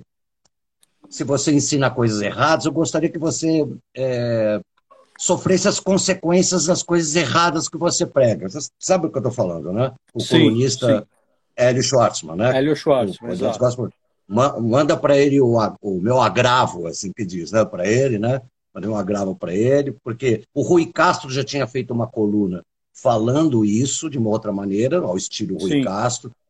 Eu mandei uma carta para o painel do eleitor que saiu falando parabéns, Rui Castro. Mas não vamos entrar nessa polêmica, porque senão começa a passar assim, que nem já apareceu. Bolsonaro, somos todos Bolsonaro. Meu filho, vocês somos todos quem você quiser. Tio. Você, é, seja bem-vindo à minha sala. Desde que você não seja uma besta fera, mal educada, você pode dar sua opinião. Deixa eu, deixa eu comentar outra coisa que tem. É, ah, eu ia te perguntar, nessa coisa que a gente está falando de política internacional ainda, sobre guerra, etc. e tal. A gente, outro dia eu, eu li que a, os Emirados Árabes fizeram um acordo inédito de paz com, com o Estado de Israel agora, pouco, né? não sei se eu estou enganado, Sim. mas eu, eu li é, é, Não, é isso mesmo, é isso mesmo. Então, assim, a gente sente até lá, que era o epicentro das tensões do mundo, a gente, eu vejo o mundo agora de uma maneira, parece que não tem aquelas guerras a moda antiga, né? Mas eu pergunto para você, a, a, a, a, Terceira Guerra Mundial, que a minha geração, a tua, que você é mais novo, você já são uns 10 anos mais novo que eu, né? É, mas mesma geração. Vive, é, mas viveu aquela tensão da, do, da Terceira Guerra Mundial. Agora vai, agora vem, vamos apertar o botão. Ela hoje, a Terceira Guerra Mundial, já, já está acontecendo e ela é econômica? Boa pergunta. aquela terceira guerra mundial que a gente temia, ou que o mundo temia, depois da, da, da no, no, auge da Guerra Fria, que era, no caso, a guerra entre a, a extinta União Soviética e os Estados Unidos, essa, essa ameaça deixou de existir. Primeiro porque a União Soviética deixou de existir, a Rússia hoje é um player com é, menor poder do que tinha naquela época, e, e, ela não faz mais nem sentido do ponto de vista é, militar. Mas outros players é, é, chegam ao cenário é, com, com poderio militar também, a China, que hoje é, é, uma das principais potências mundiais, tem um poderio militar é, impressionante, sem dúvida, mas ela não vai se dar no apertar de um botão é, de uma arma nuclear, ela vai se dar em soft power, em conquista econômica é, de países, de regiões é, na área de influência de, de, desses países. E sim, é, eu concordo com você, eu acho que hoje em dia é, esse pau se dá entre dois, dois é, players que são o que se chama comumente em política internacional de G2, que é China e Estados Unidos. É, os dois claramente estão tentando ampliar a sua. Nos Estados Unidos não é nem questão de ampliar, é de manter manter a sua área de influência é, diante das investidas da China e a China sim de ampliar cada vez mais. Eles já estão muito presentes já há alguns anos na África, por exemplo. Agora o principal parceiro comercial da maioria dos países do, do Mercosul e da América Latina e da América do Sul é a China. É, o, a China passou a ser uma, o principal parceiro comercial do Brasil, desbancando os Estados Unidos, depois de décadas do, dos Estados Unidos ocuparem essa posição. Então, é dessa maneira que é um pouco soft power, um pouco é, é, influência econômica ou dependência econômica, que essa guerra está sendo lutada. No soft power, os Estados Unidos sempre foram é, imbatíveis. Era muito difícil você resistir à máquina é, que eles têm, que passa por Hollywood, passa pela produção intelectual, passa pela academia, as melhores universidades do mundo estão nos Estados Unidos, passa por, enfim, uma série de fatores que compõem esse poder poder leve que, que se chama. Eu vejo esse campo o, o mais difícil da, da China evoluir a, a, ponto de chegar no que os Estados Unidos são hoje ou são há muito tempo. O soft, em soft power a China ainda não, não, não evoluiu muito, mas eles estão tentando. Eles estão tentando principalmente é, pela tecnologia. Hoje a China é uma das principais concorrentes da, do Vale do Silício americano. Então, talvez a gente, é, nos próximos meses, anos, não vá assistir a filmes da Hollywood chinesa, ler livros dos escritores chineses ou estudar é, entre Harvard e, e, a Universidade de Pequim, escolher a Universidade de Pequim. Talvez ainda não, ainda. Talvez a gente não vá falar com os nossos filhos em mandarim, mas sim continuar tendo como segunda língua o inglês. Mas eles estão avançando também nessa área. Então você vê, não é mais aquela aquela Guerra Fria que é potência nuclear de um lado, potência nuclear de outro. Agora ela é muito mais multifacetada, muito mais sutil e envolve vários setores do, do, do conhecimento: economia, é, academia, é, influência geopolítica, enfim. É, é, mais, é mais interessante, mas mais complicado também. E, é, Eu quero puxar também, agora. Só, só para concluir, por isso também é mais difícil. É, era muito fácil nos anos 60, 50, 70 você fazer uma opção por um dos lados. Ah, eu, eu fecho, na, na, Guerra Fria eu fecho com o lado americano ou eu fecho com o lado soviético. E isso moldava a sua vida em todas as áreas, né? desde os relacionamentos até a sua posição política. Hoje a coisa não é mais tão óbvia assim. Você precisa, você não tem uma escolha óbvia, você é influenciável, dependendo da área, você é influenciável de uma maneira. Quer dizer, você não pode dizer, não, eu sou eu sou americano, eu, eu fecho com os americanos, eu fecho com os chineses. E tem um último ponto que vale a pena mencionar, Nazi, que é o seguinte: é, havia uma, uma liturgia, um, uma certa gravidade no, no, no sentido mais é, de representativo no posto de presidente dos Estados Unidos, que ajudava muito esse soft power que eu estou te falando.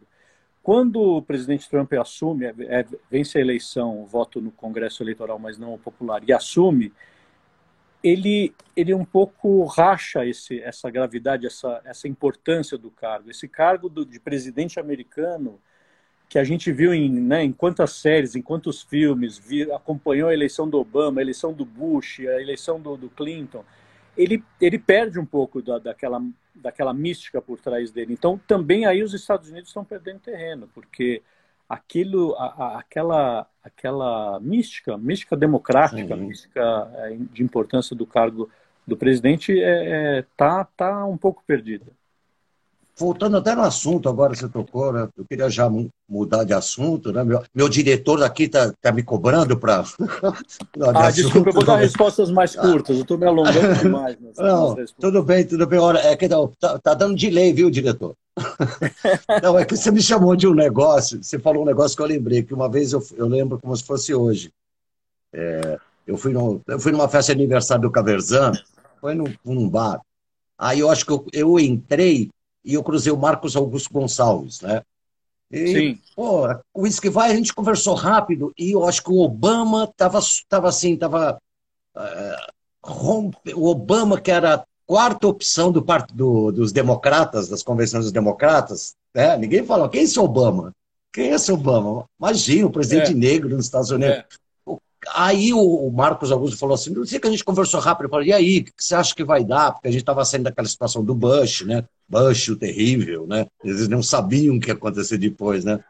Os republicanos iam causar, né? É. Eu lembro quando eu falei assim, escuta o que eu estou te falando, Obama vai ganhar essa eleição. E ele não tinha ganhado nem ainda as prévias do, do dos democratas. Você acha para encerrar esse assunto, viu, diretor? Estou encerrando esse assunto. É, você, você, acha que o, o, o, Biden foi, foi o truque, o, a jogada certa de, de, de, de mudança? Porque os democratas estavam com falta de, de carisma e de discurso. Você acha que o Biden chegou, matou no peito e falou assim: olha, vamos, vamos mudar essa, esse jogo que estava ganho? Eu, eu, eu acho que ele foi é, menos a, a, jogada certa e, e, mais o de, de todos os pré-candidatos que tinha, é, o, o, que sobreviveu. Então, é um pouco foi a dança das cadeiras, menos por mérito próprio e mais porque os outros foram morrendo por conta própria, morrendo no sentido figurado, né, não literal. Então, acabou sobrando o Biden e ele virou o, o candidato democrata. Mas eu acho que a grande sacada da chapa democrata esse ano não é nem o titular, é a vice, a Kamala Harris da Califórnia. Ah, mas ela já está ela já tá, ela já é oficialmente a vice? Já é, é oficialmente a, a, a, vice da chapa democrata. É, ela traz um, o mesmo frescor que o Obama trouxe é, em, em 2008, como você bem lembrou que era aquele, aquele senador obscuro de Chicago, Illinois, e, e que acabou vencendo a, a cacique mor do partido, que era Hillary Clinton, casada com o ex-presidente Bill Clinton. Agora, ela, ela não teria cacife, acho eu, ela assustaria muito o, o establishment é, político americano se ela fosse a, a cabeça de chapa.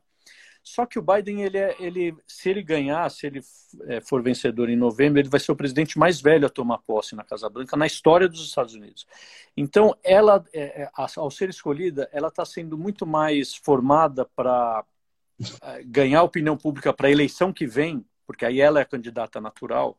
O Biden não vai sair à reeleição, seria ela. Ele tem quantos anos? 78?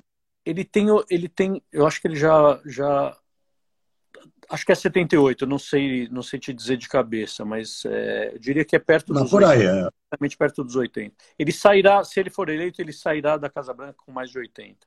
É, e ela não, ela, ela vem de uma geração ou, ou duas após, e ela é filha de pais indiano e jamaicano, quer dizer, ela, ela vem de um estado californiano, do estado da Califórnia. Ela tem uma série. Ela, ela foi uma promotora pública que tinha fama de ser dura no combate ao crime. Então, ela tem uma série de credenciais que. Republicanas, que, fazem... que, que, que alguns republicanos gostariam. Votariam nela sem muito problema. É, então, eles estão pensando, acho eu, mais em 2024 do que em 2021 ou em 2020. E, e, essa foi a, acho que essa foi a jogada é, importante da, da chapa democrática. Desculpe, democrata. Desculpa, minha filha Imagina. tá, o papai tá, tá Não, traz aí por causa do Se quiser já... entrar, já deve. É... Eu vou aproveitar que você falou, você falou a palavra vice, né? Que a gente vive no país, que a gente tá. Ainda mais se fosse carioca, que eu fico. Nossa, o Rio de Janeiro, que já foi capital da República, capital da monarquia, capital da república, berço né, da discussão política, etc. e tal. Está tendo agora essa situação que eu até brinco, brinco ainda não, que não pode, mas então, assim, na próxima eleição, Carioca, você vote no vice, não, não vote no governador nem no prefeito, porque vai ser o cara. E, e, que no Rio de Janeiro também vira uma coisa que é um problema no Brasil, que é uma tentativa de teocracia. Então, vou fazer uma, duas perguntas complexas numa só. Tá? Existe, você sabe, nesse governo novo, uma tentativa de implementar, né, de maneira assim, por fora da Constituição, uma teocracia. A gente já vê isso daí. Né? E no Rio de Janeiro está mais engraçado ainda. Né? Todos né, de certas né, linhas é, religiosas que vão presos, corrupção. É, já virou no Rio um, né, duas perguntas. No Sim. Rio de Janeiro, o que acontece com, com esse. É, o que acontece com o Rio, com o Rio de Janeiro? Na, com a, a, os eleitores que, que são conduzidos teocraticamente para votar. E outro, uma pergunta que muitos amigos meus, alguns famosos e alguns é, que eu não vou citar o nome, mas que falam assim, Nazi, não é, o problema não é se é, vai ter golpe o golpe já foi dado.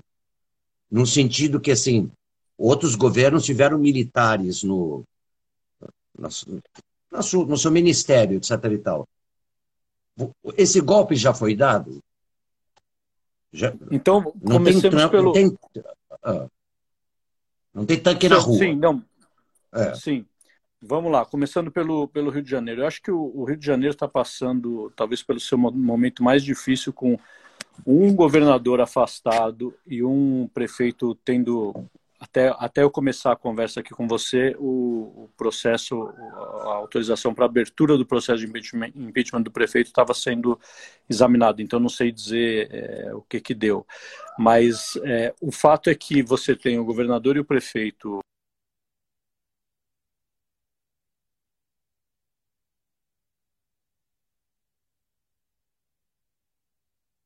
Congelou. Deve ser os robôs aí que estão cortando os fios aí. Você está congelado. Aí vou pedir que nem, que nem, que nem aqueles. Estou me sentindo a Globo, tô me sentindo a Globo News, né? Quando o entrevistado deu... sai. Não, deu uma, deu uma pausada aqui, acho que é pela conexão. Mas eu, eu não sei até. Eu vou repetir porque eu não sei até quando até que tá. aconteceu.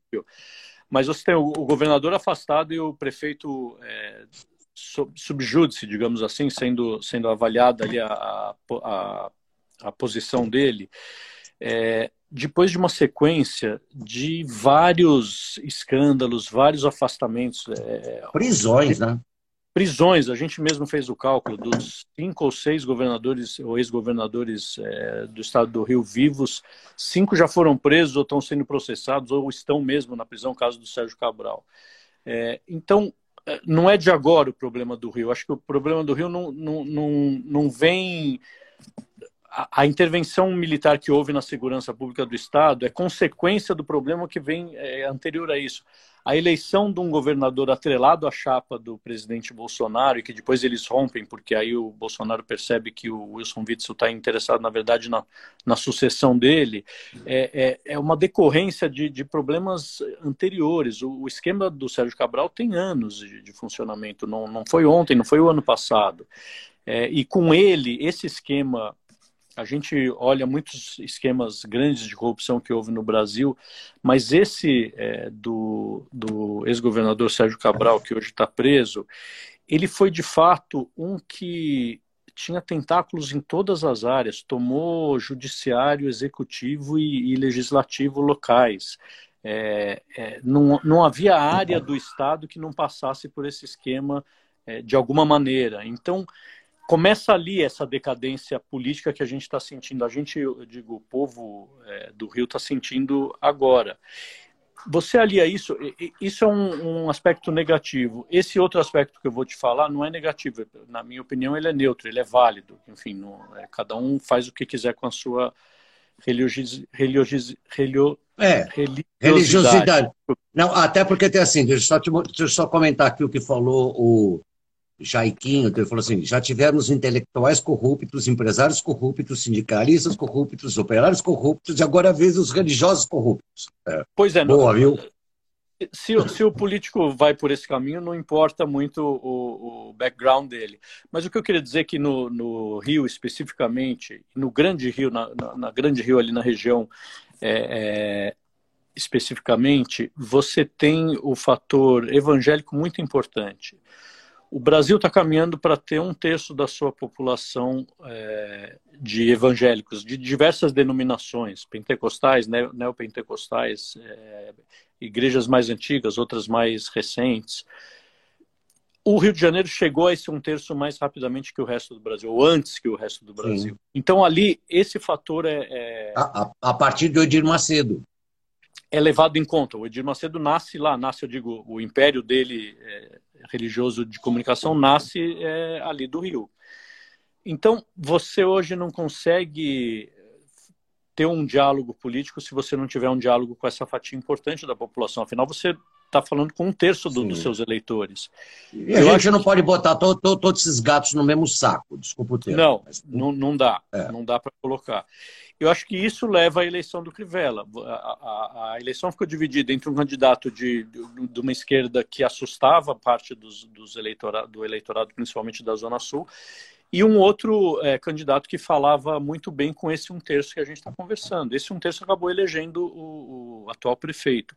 Vai reeleger no, em novembro? Não sei. Eu acho que essas, essas, todos esses processos que a gente está vendo, essa denúncia que para mim é um absurdo que a Globo fez é, em relação aos tais guardiães do Crivella, ele nega, mas enfim, as evidências são muito fortes contra ele nesse caso.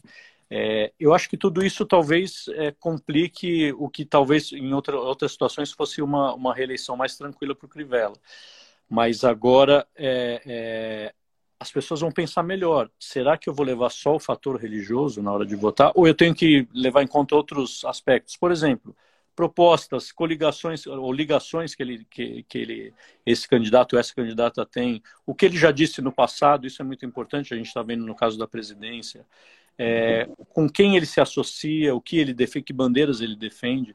Eu, eu diria que o povo carioca vai, no caso carioca mesmo, porque estamos falando da cidade do Rio, vai pensar duas, três, quatro vezes antes de escolher um candidato em 15 de novembro. Mas será mesmo, cara? Que hoje, hoje não sei se você viu no feed, botei a campanha do, do amarelo, que depois eu quero que você fale sobre isso. Aí todos os isqueritos saíram do armário, né? É, não adianta agora, viu, que vem com amarelo. É, porque oh, esses artistas, pois é, os artistas brasileiros não entendem o, o que, que o povo quer. Uma coisa, me deu vontade de responder, mas você sabe que eu já tive uma. Já aprendi na vida, não tem que ficar respondendo, né? Quem, quem Sim. fala muito, né? Dá bom dia a cavalo, né? Como deixa o cavalo relinchar, tá bom, é seu, seu direito, né? Mas assim, o povo, esse conceito abstrato, né? Todos acham que tem a, a direita, o centro, a esquerda, todos acham que entendem o povo, né? É, é, eu entendo que a, a, o que a Folha quis era, era, para, vamos parar, porque eu acho que foi o, o, o Tabet que falou do, do Porta dos Fundos, ele falou, acho que foi ele, mas já estou dando crédito, ele falou assim, no Brasil, religião é futebol, futebol é política e política é religião. Ou é. seja, é um, é um é mandala. E esse é um problema, né? É um, é um, é um problema na medida que as pessoas vestem camisas, elegem cores, e se você tá. Eu já tive problema de sair de verde, é, de vermelho, o problema assim, né? Oh, aê! Aí, puxa, eu, até assim, nossa, eu tenho. Eu ganhei na, no Rock Go da MTV um, uma puta de um, de um moletom verde e amarelo. Ah, eu não vou sair com isso, porque senão vai achar que eu sou é, é, é, é um problema sério dessa disso que a gente vive, que vai ser importante agora nessa eleição, porque é, eu, sou do, eu, sou, eu sou do tempo que onde os caras ganhavam eleição, além, não, não idealizando, nem romantizando, é, discursos, é, é, comícios, o impacto do, da oratória, etc. Hoje não, hoje é feito por é, é, marqueteiros. Aliás, ontem eu vi aquele filme, nem sei como não vi antes, é, The Hater, é o Rede do Terror, né? Ah, coincidência, eu vi ontem também na, Netflix, né? Acabei ah, Vamos ver esse nossa, filme ontem à noite. Nossa, é sensacional. E porque hoje, cada vez mais, né, a construção e a desconstrução de uma pessoa estão influenciando milhões. Que a gente fala isso, ah, a história de um candidato. Quem que para né? E, e, o povo que tem que, né, as pessoas né, comuns, ou a maior parte do povo brasileiro, que tem que procurar né, o, coisas tão mais comezinhas, tão mais básicas na vida dela, tem tempo como né, todos nós que estamos agora ligados, eu, você e essas pessoas que falam, olha, somos todos Bolsonaro, etc. e tal, para entender o que, que é história, né, o acesso à informação. Né? É. Como é que isso vai acontecer agora nas eleições agora? É, é, é, curioso você mencionar isso e, e, citar a campanha do Amarelo. Aliás, eu te agradeço aqui em público por ter participado dela, porque é, para nós foi muito importante a campanha.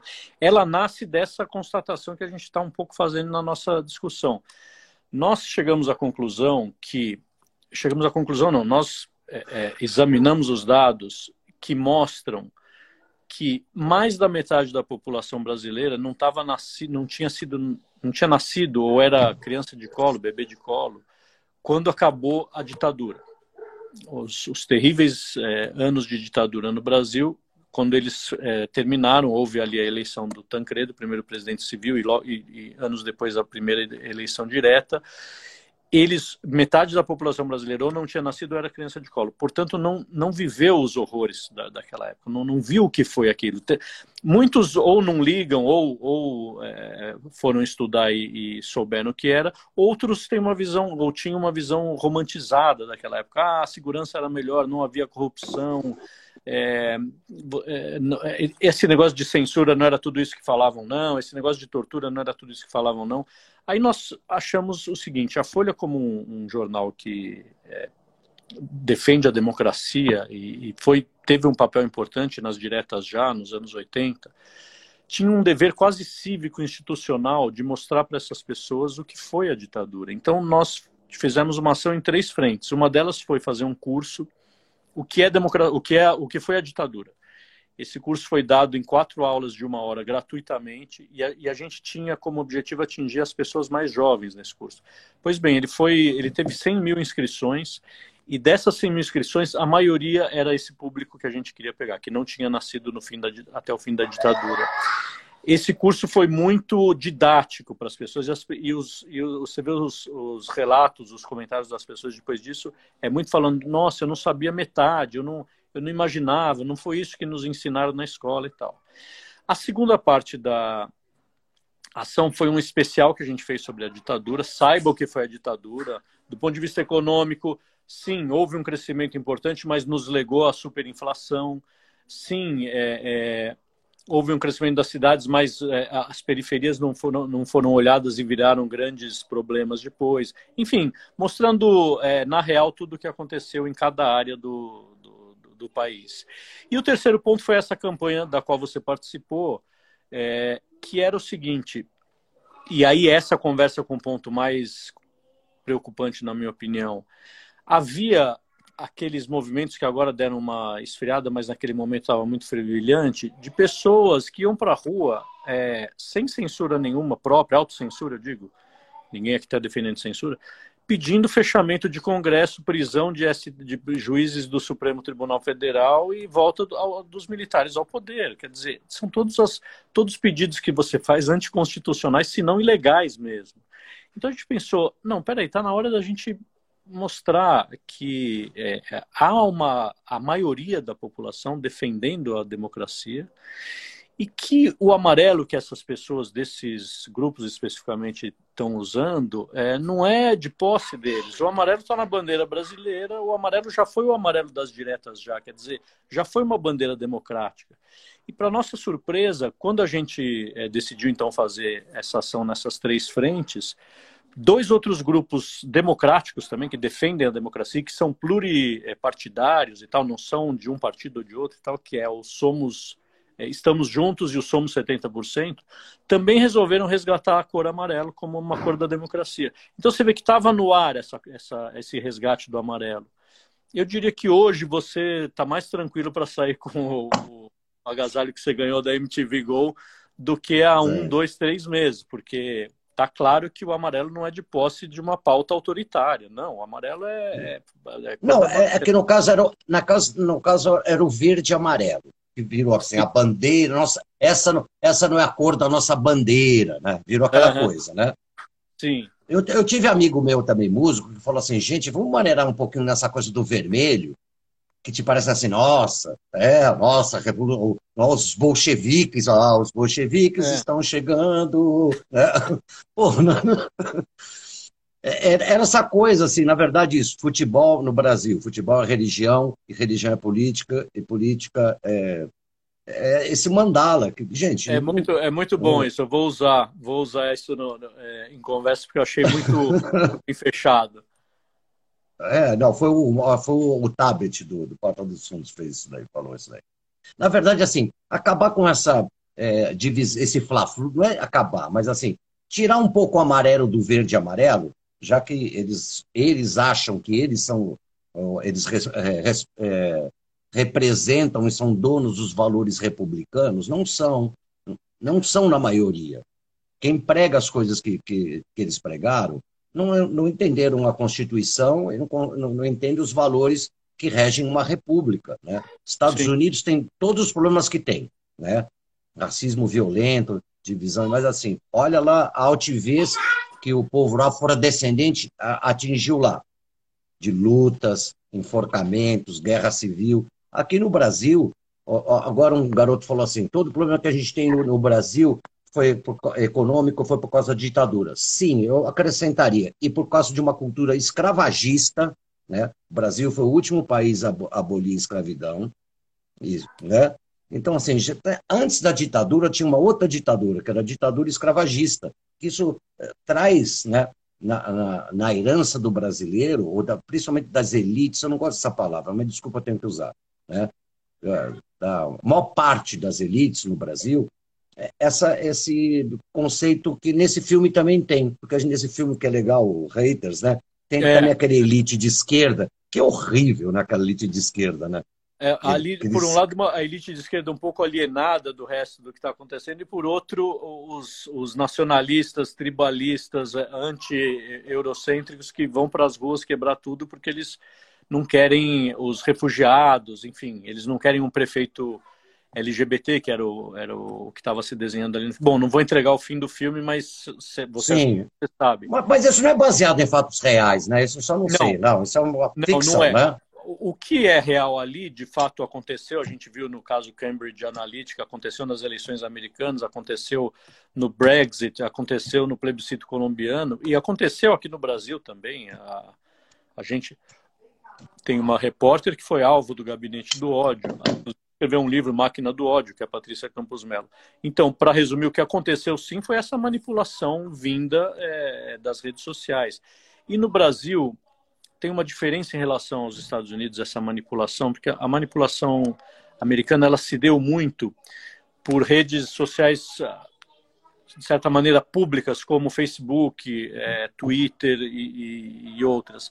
Aqui, a nossa principal rede social, na verdade, é uma falsa rede social, porque é uma rede social fechada, privada, que é o WhatsApp.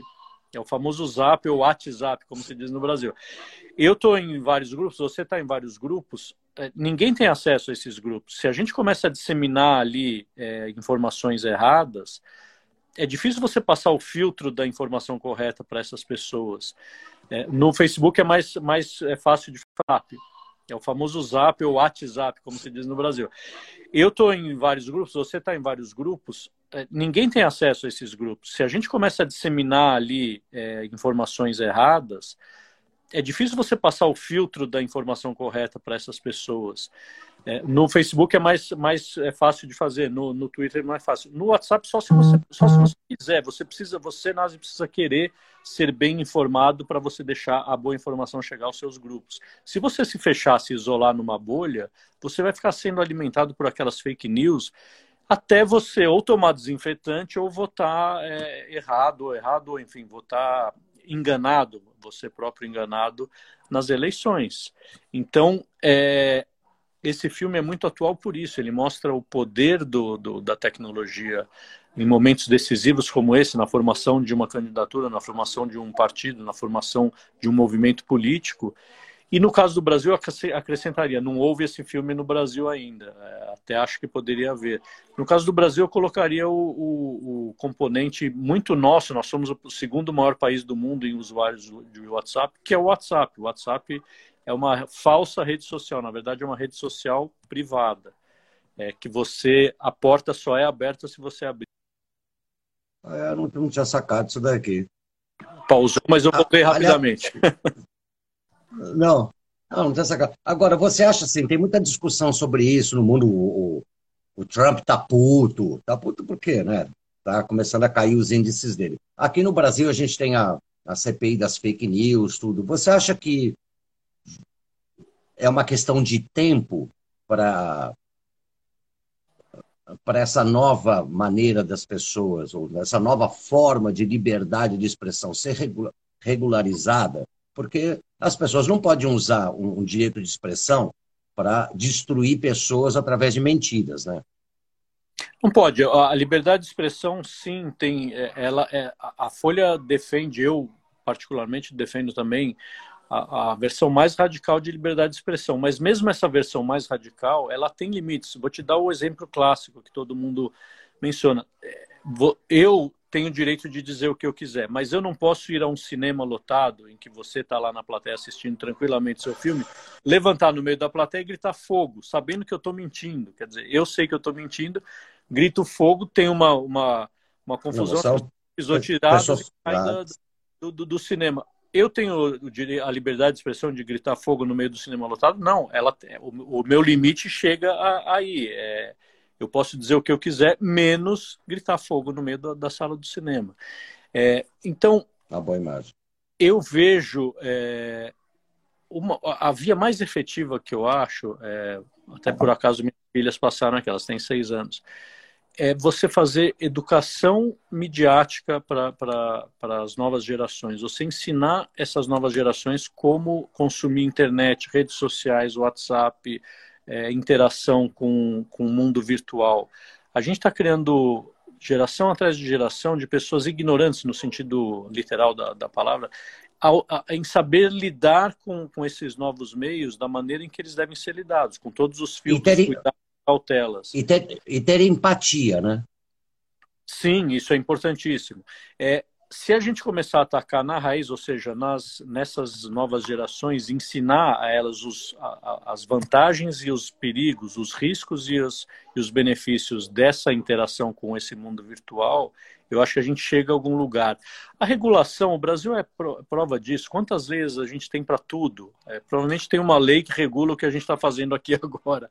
É, nenhuma, 90% das leis não pegam. Né? Se a gente, se a gente é, seguisse as leis, as boas leis que existem, a gente já estaria num, num lugar diferente. Então, eu, eu sou um pouco para resumir, eu sou um pouco cético em relação à regulamentação. Eu acho que.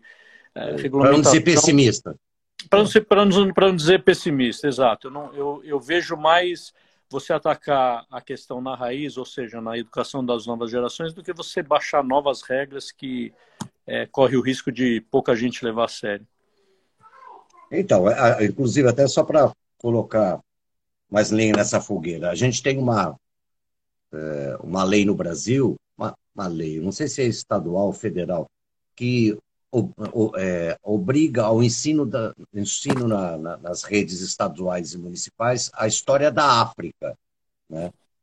Mas assim, já reduziram. Eu, eu sou do tempo que a gente estudava história e história geral. Aí transformaram tudo isso aqui só em história. Aí isso foi uma lei, tem que estudar a história da África.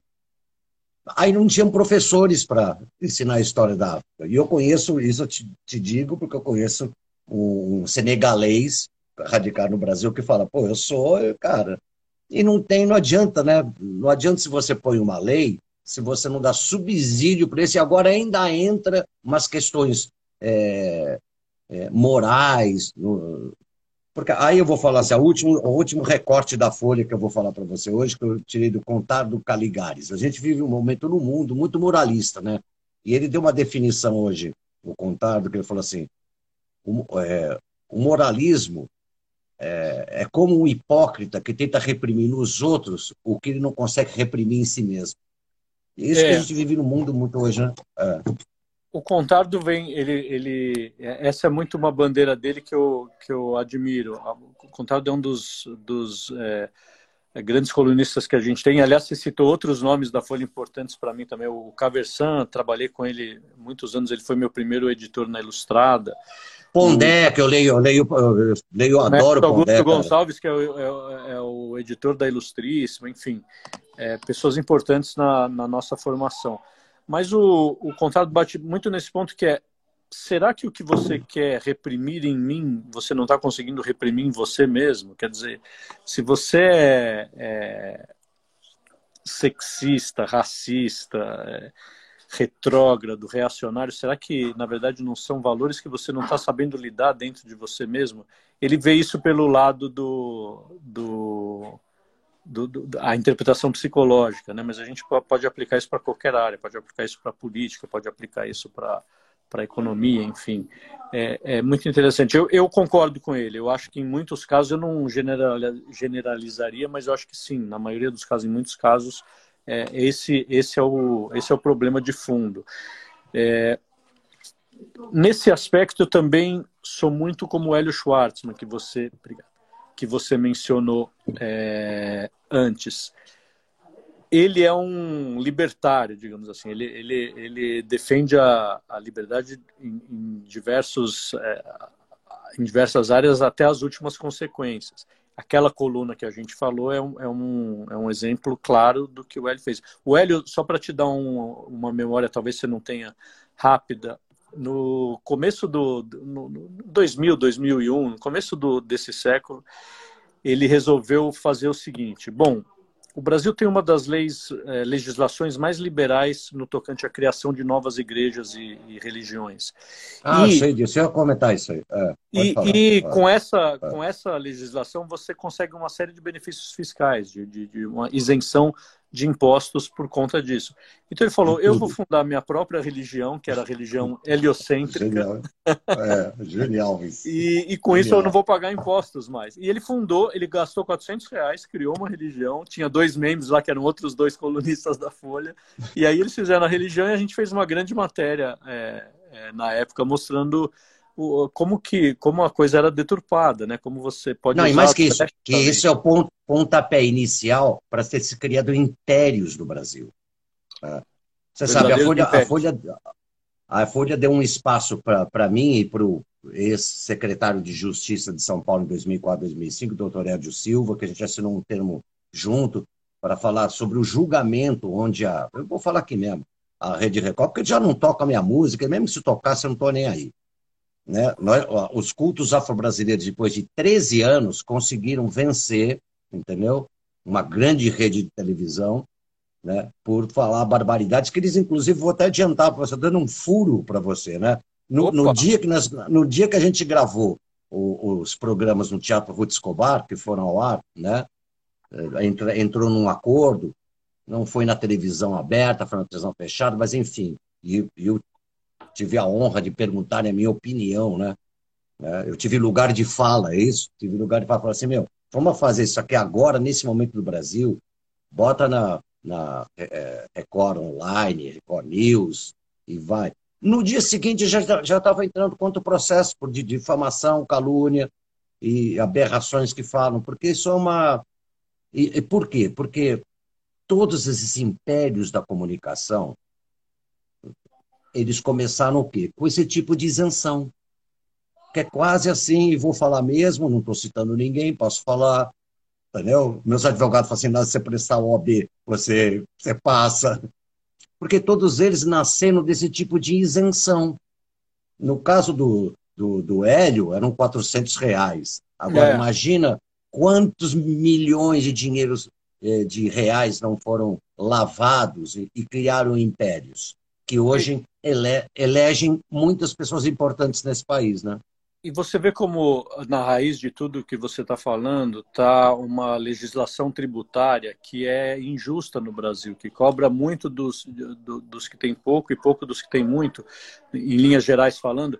E, e a dificuldade que é, é, passar uma reforma tributária no Congresso. É, você vê que houve toda uma discussão sobre que reforma tributária nós queremos, que nós, nós a sociedade brasileira queremos, é, como vai ser feito, que vai, qual, quais os pontos que vão ser atacados, e o governo e o Congresso aparentemente desistiram dessa reforma e apresentaram hoje a reforma administrativa, que também vai demorar muito tempo, muita negociação. Mas você vê como, quando você começa a fazer isentar setores, atividades, profissões, é, é, áreas, é, de maneira.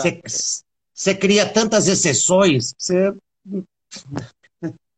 É, é para inglês ver, né? Você, inglês cria um, você cria um sistema injusto. Seria, seria mais justo se, você, se as regras fossem mais claras, sem tantas é, exceções e isenções, e você saberia, bom, se eu ganho tanto ou se eu tenho tal atividade, eu pago tanto ou, ou é, X ou Y.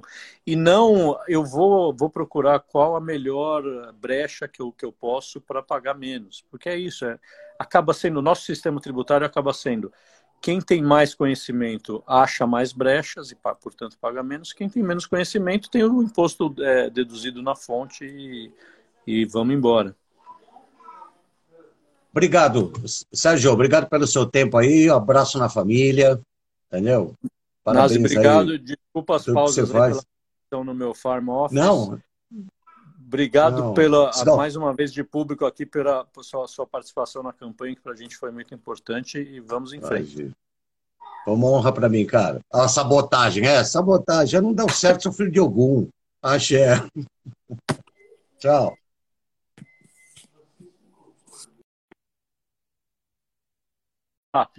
É o famoso Zap ou WhatsApp, como se diz no Brasil.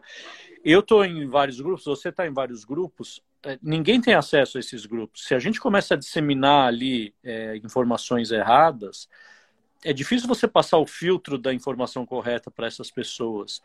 É, no Facebook é mais, mais é fácil de fazer, no, no Twitter é mais fácil. No WhatsApp, só se você, só se você quiser. Você precisa, você, Nazi, precisa querer ser bem informado para você deixar a boa informação chegar aos seus grupos. Se você se fechar, se isolar numa bolha, você vai ficar sendo alimentado por aquelas fake news até você ou tomar desinfetante ou votar é, errado, errado, ou enfim, votar enganado, você próprio enganado nas eleições.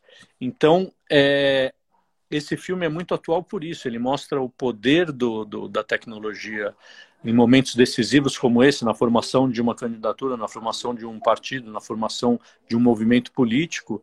E no caso do Brasil, acrescentaria, não houve esse filme no Brasil ainda, é, até acho que poderia haver. No caso do Brasil, eu colocaria o, o, o, componente muito nosso, nós somos o segundo maior país do mundo em usuários de WhatsApp, que é o WhatsApp. O WhatsApp é uma falsa rede social, na verdade é uma rede social privada, é, que você, a porta só é aberta se você abrir. É, eu não, não tinha sacado isso daqui. Pausou, mas eu voltei ah, rapidamente. Não, não, não tinha sacado. Agora, você acha assim, tem muita discussão sobre isso no mundo, o, o Trump tá puto, tá puto por quê, né? Tá começando a cair os índices dele. Aqui no Brasil a gente tem a, a CPI das fake news, tudo. Você acha que é uma questão de tempo para para essa nova maneira das pessoas, ou essa nova forma de liberdade de expressão ser regularizada, porque as pessoas não podem usar um, um direito de expressão para destruir pessoas através de mentiras, né? Não pode. A liberdade de expressão, sim, tem. É, ela, é, a Folha defende, eu particularmente defendo também a, a, versão mais radical de liberdade de expressão. Mas mesmo essa versão mais radical, ela tem limites. Vou te dar o exemplo clássico que todo mundo menciona. É, eu tenho o direito de dizer o que eu quiser, mas eu não posso ir a um cinema lotado em que você está lá na plateia assistindo tranquilamente seu filme, levantar no meio da plateia e gritar fogo, sabendo que eu estou mentindo. Quer dizer, eu sei que eu estou mentindo, grito fogo, tem uma, uma, uma confusão, pisoteadas do, do, do cinema eu tenho a liberdade de expressão de gritar fogo no meio do cinema lotado? Não, ela, o, o meu limite chega a, aí. É, eu posso dizer o que eu quiser, menos gritar fogo no meio da, da sala do cinema. É, então, uma boa imagem.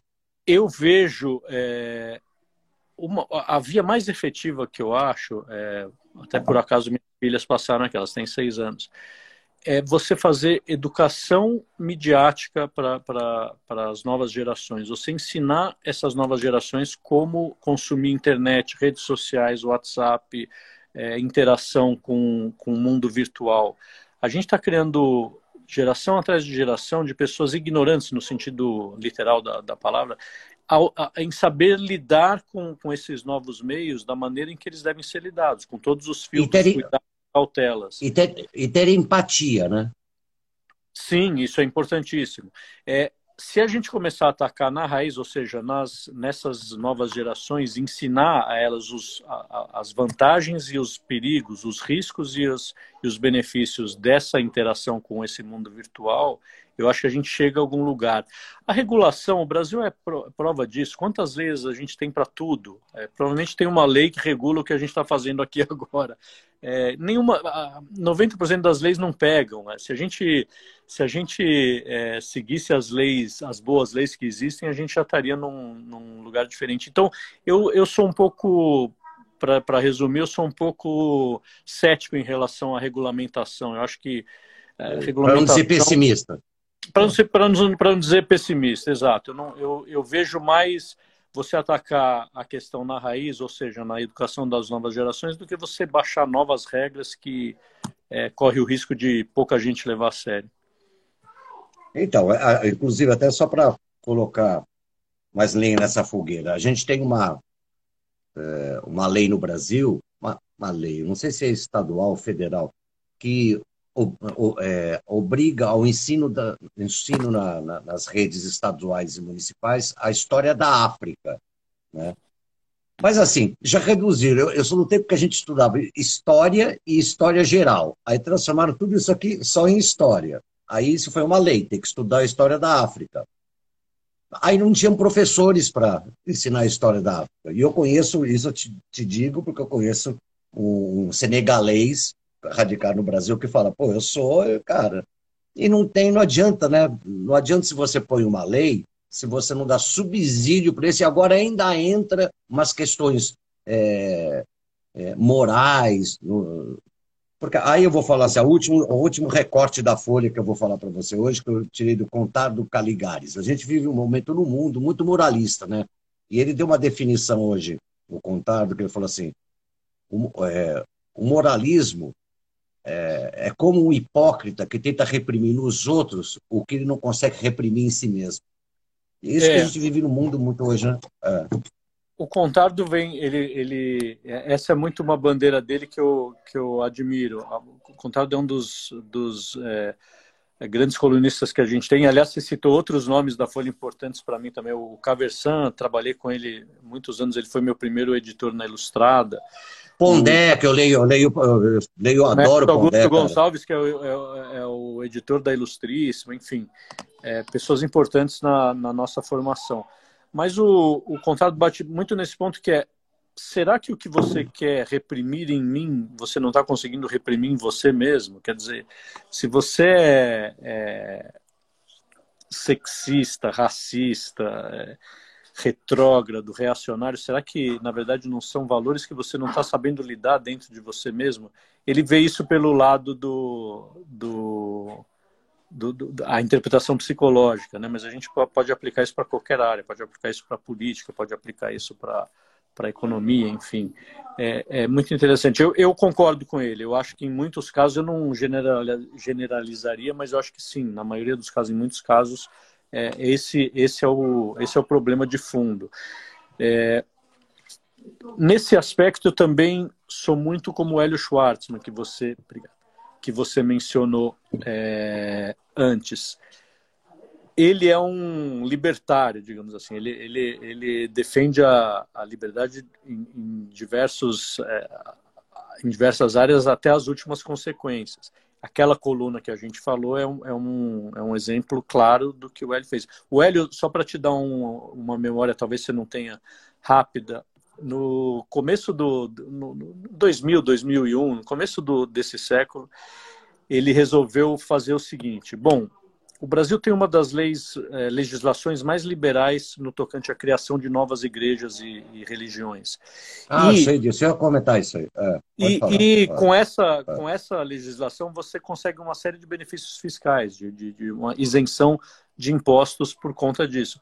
Então ele falou: eu vou fundar minha própria religião, que era a religião heliocêntrica. Genial, é, genial isso. E, e com genial. isso eu não vou pagar impostos mais. E ele fundou, ele gastou 400 reais, criou uma religião, tinha dois membros lá que eram outros dois colunistas da Folha, e aí eles fizeram a religião e a gente fez uma grande matéria é, é, na época mostrando como que como a coisa era deturpada, né? Como você pode não, e mais que isso, que isso é o ponto, pontapé inicial para ter se criado impérios no Brasil. Tá? Você sabe, a Folha, a Folha, a Folha deu um espaço para mim e para o ex-secretário de Justiça de São Paulo em 2004, 2005, doutor Edio Silva, que a gente assinou um termo junto para falar sobre o julgamento onde a. Eu vou falar aqui mesmo, a Rede Record, porque já não toca a minha música, mesmo se tocasse, eu não estou nem aí. Né? Nós, os cultos afro-brasileiros, depois de 13 anos, conseguiram vencer, entendeu? Uma grande rede de televisão, né? por falar barbaridades, que eles, inclusive, vou até adiantar para você, dando um furo para você. Né? No, no, dia que nós, no dia que a gente gravou o, os programas no Teatro Ruth Escobar, que foram ao ar, né? Eh, entrou, entrou num acordo, não foi na televisão aberta, foi na televisão fechada, mas enfim, e, e o tive a honra de perguntar a minha opinião, né? É, eu tive lugar de fala, é isso? Tive lugar de fala, falar assim, meu, vamos fazer isso aqui agora, nesse momento do Brasil, bota na, na é, Record Online, Record News e vai. No dia seguinte já estava entrando contra o processo por de difamação, calúnia e aberrações que falam, porque isso é uma. E, e por quê? Porque todos esses impérios da comunicação eles começaram o quê? Com esse tipo de isenção. Que é quase assim, e vou falar mesmo, não estou citando ninguém, posso falar, entendeu? Meus advogados falam assim, se você prestar o OB, você, você passa.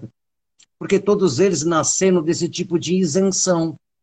No caso do, do, do Hélio, eram 400 reais. Agora, é. imagina quantos milhões de dinheiros eh, de reais não foram lavados e, e criaram impérios, que hoje ele, elegem muitas pessoas importantes nesse país, né?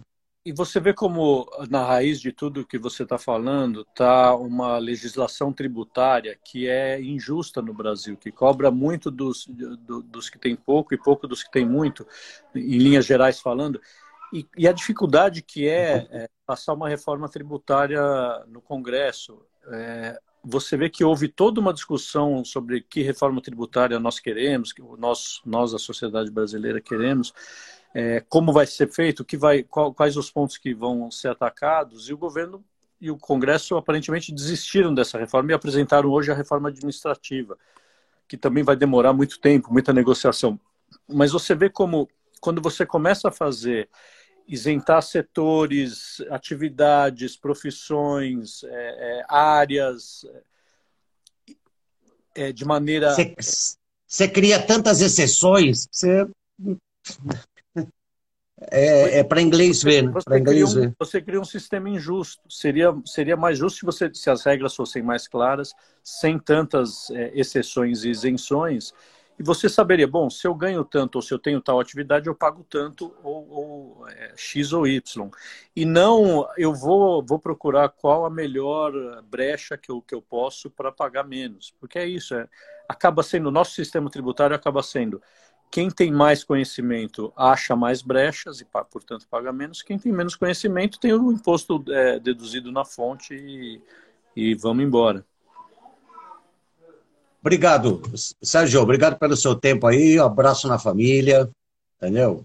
Parabéns Nazi, obrigado. Aí. Desculpa as pausas pela no meu farm office. Não.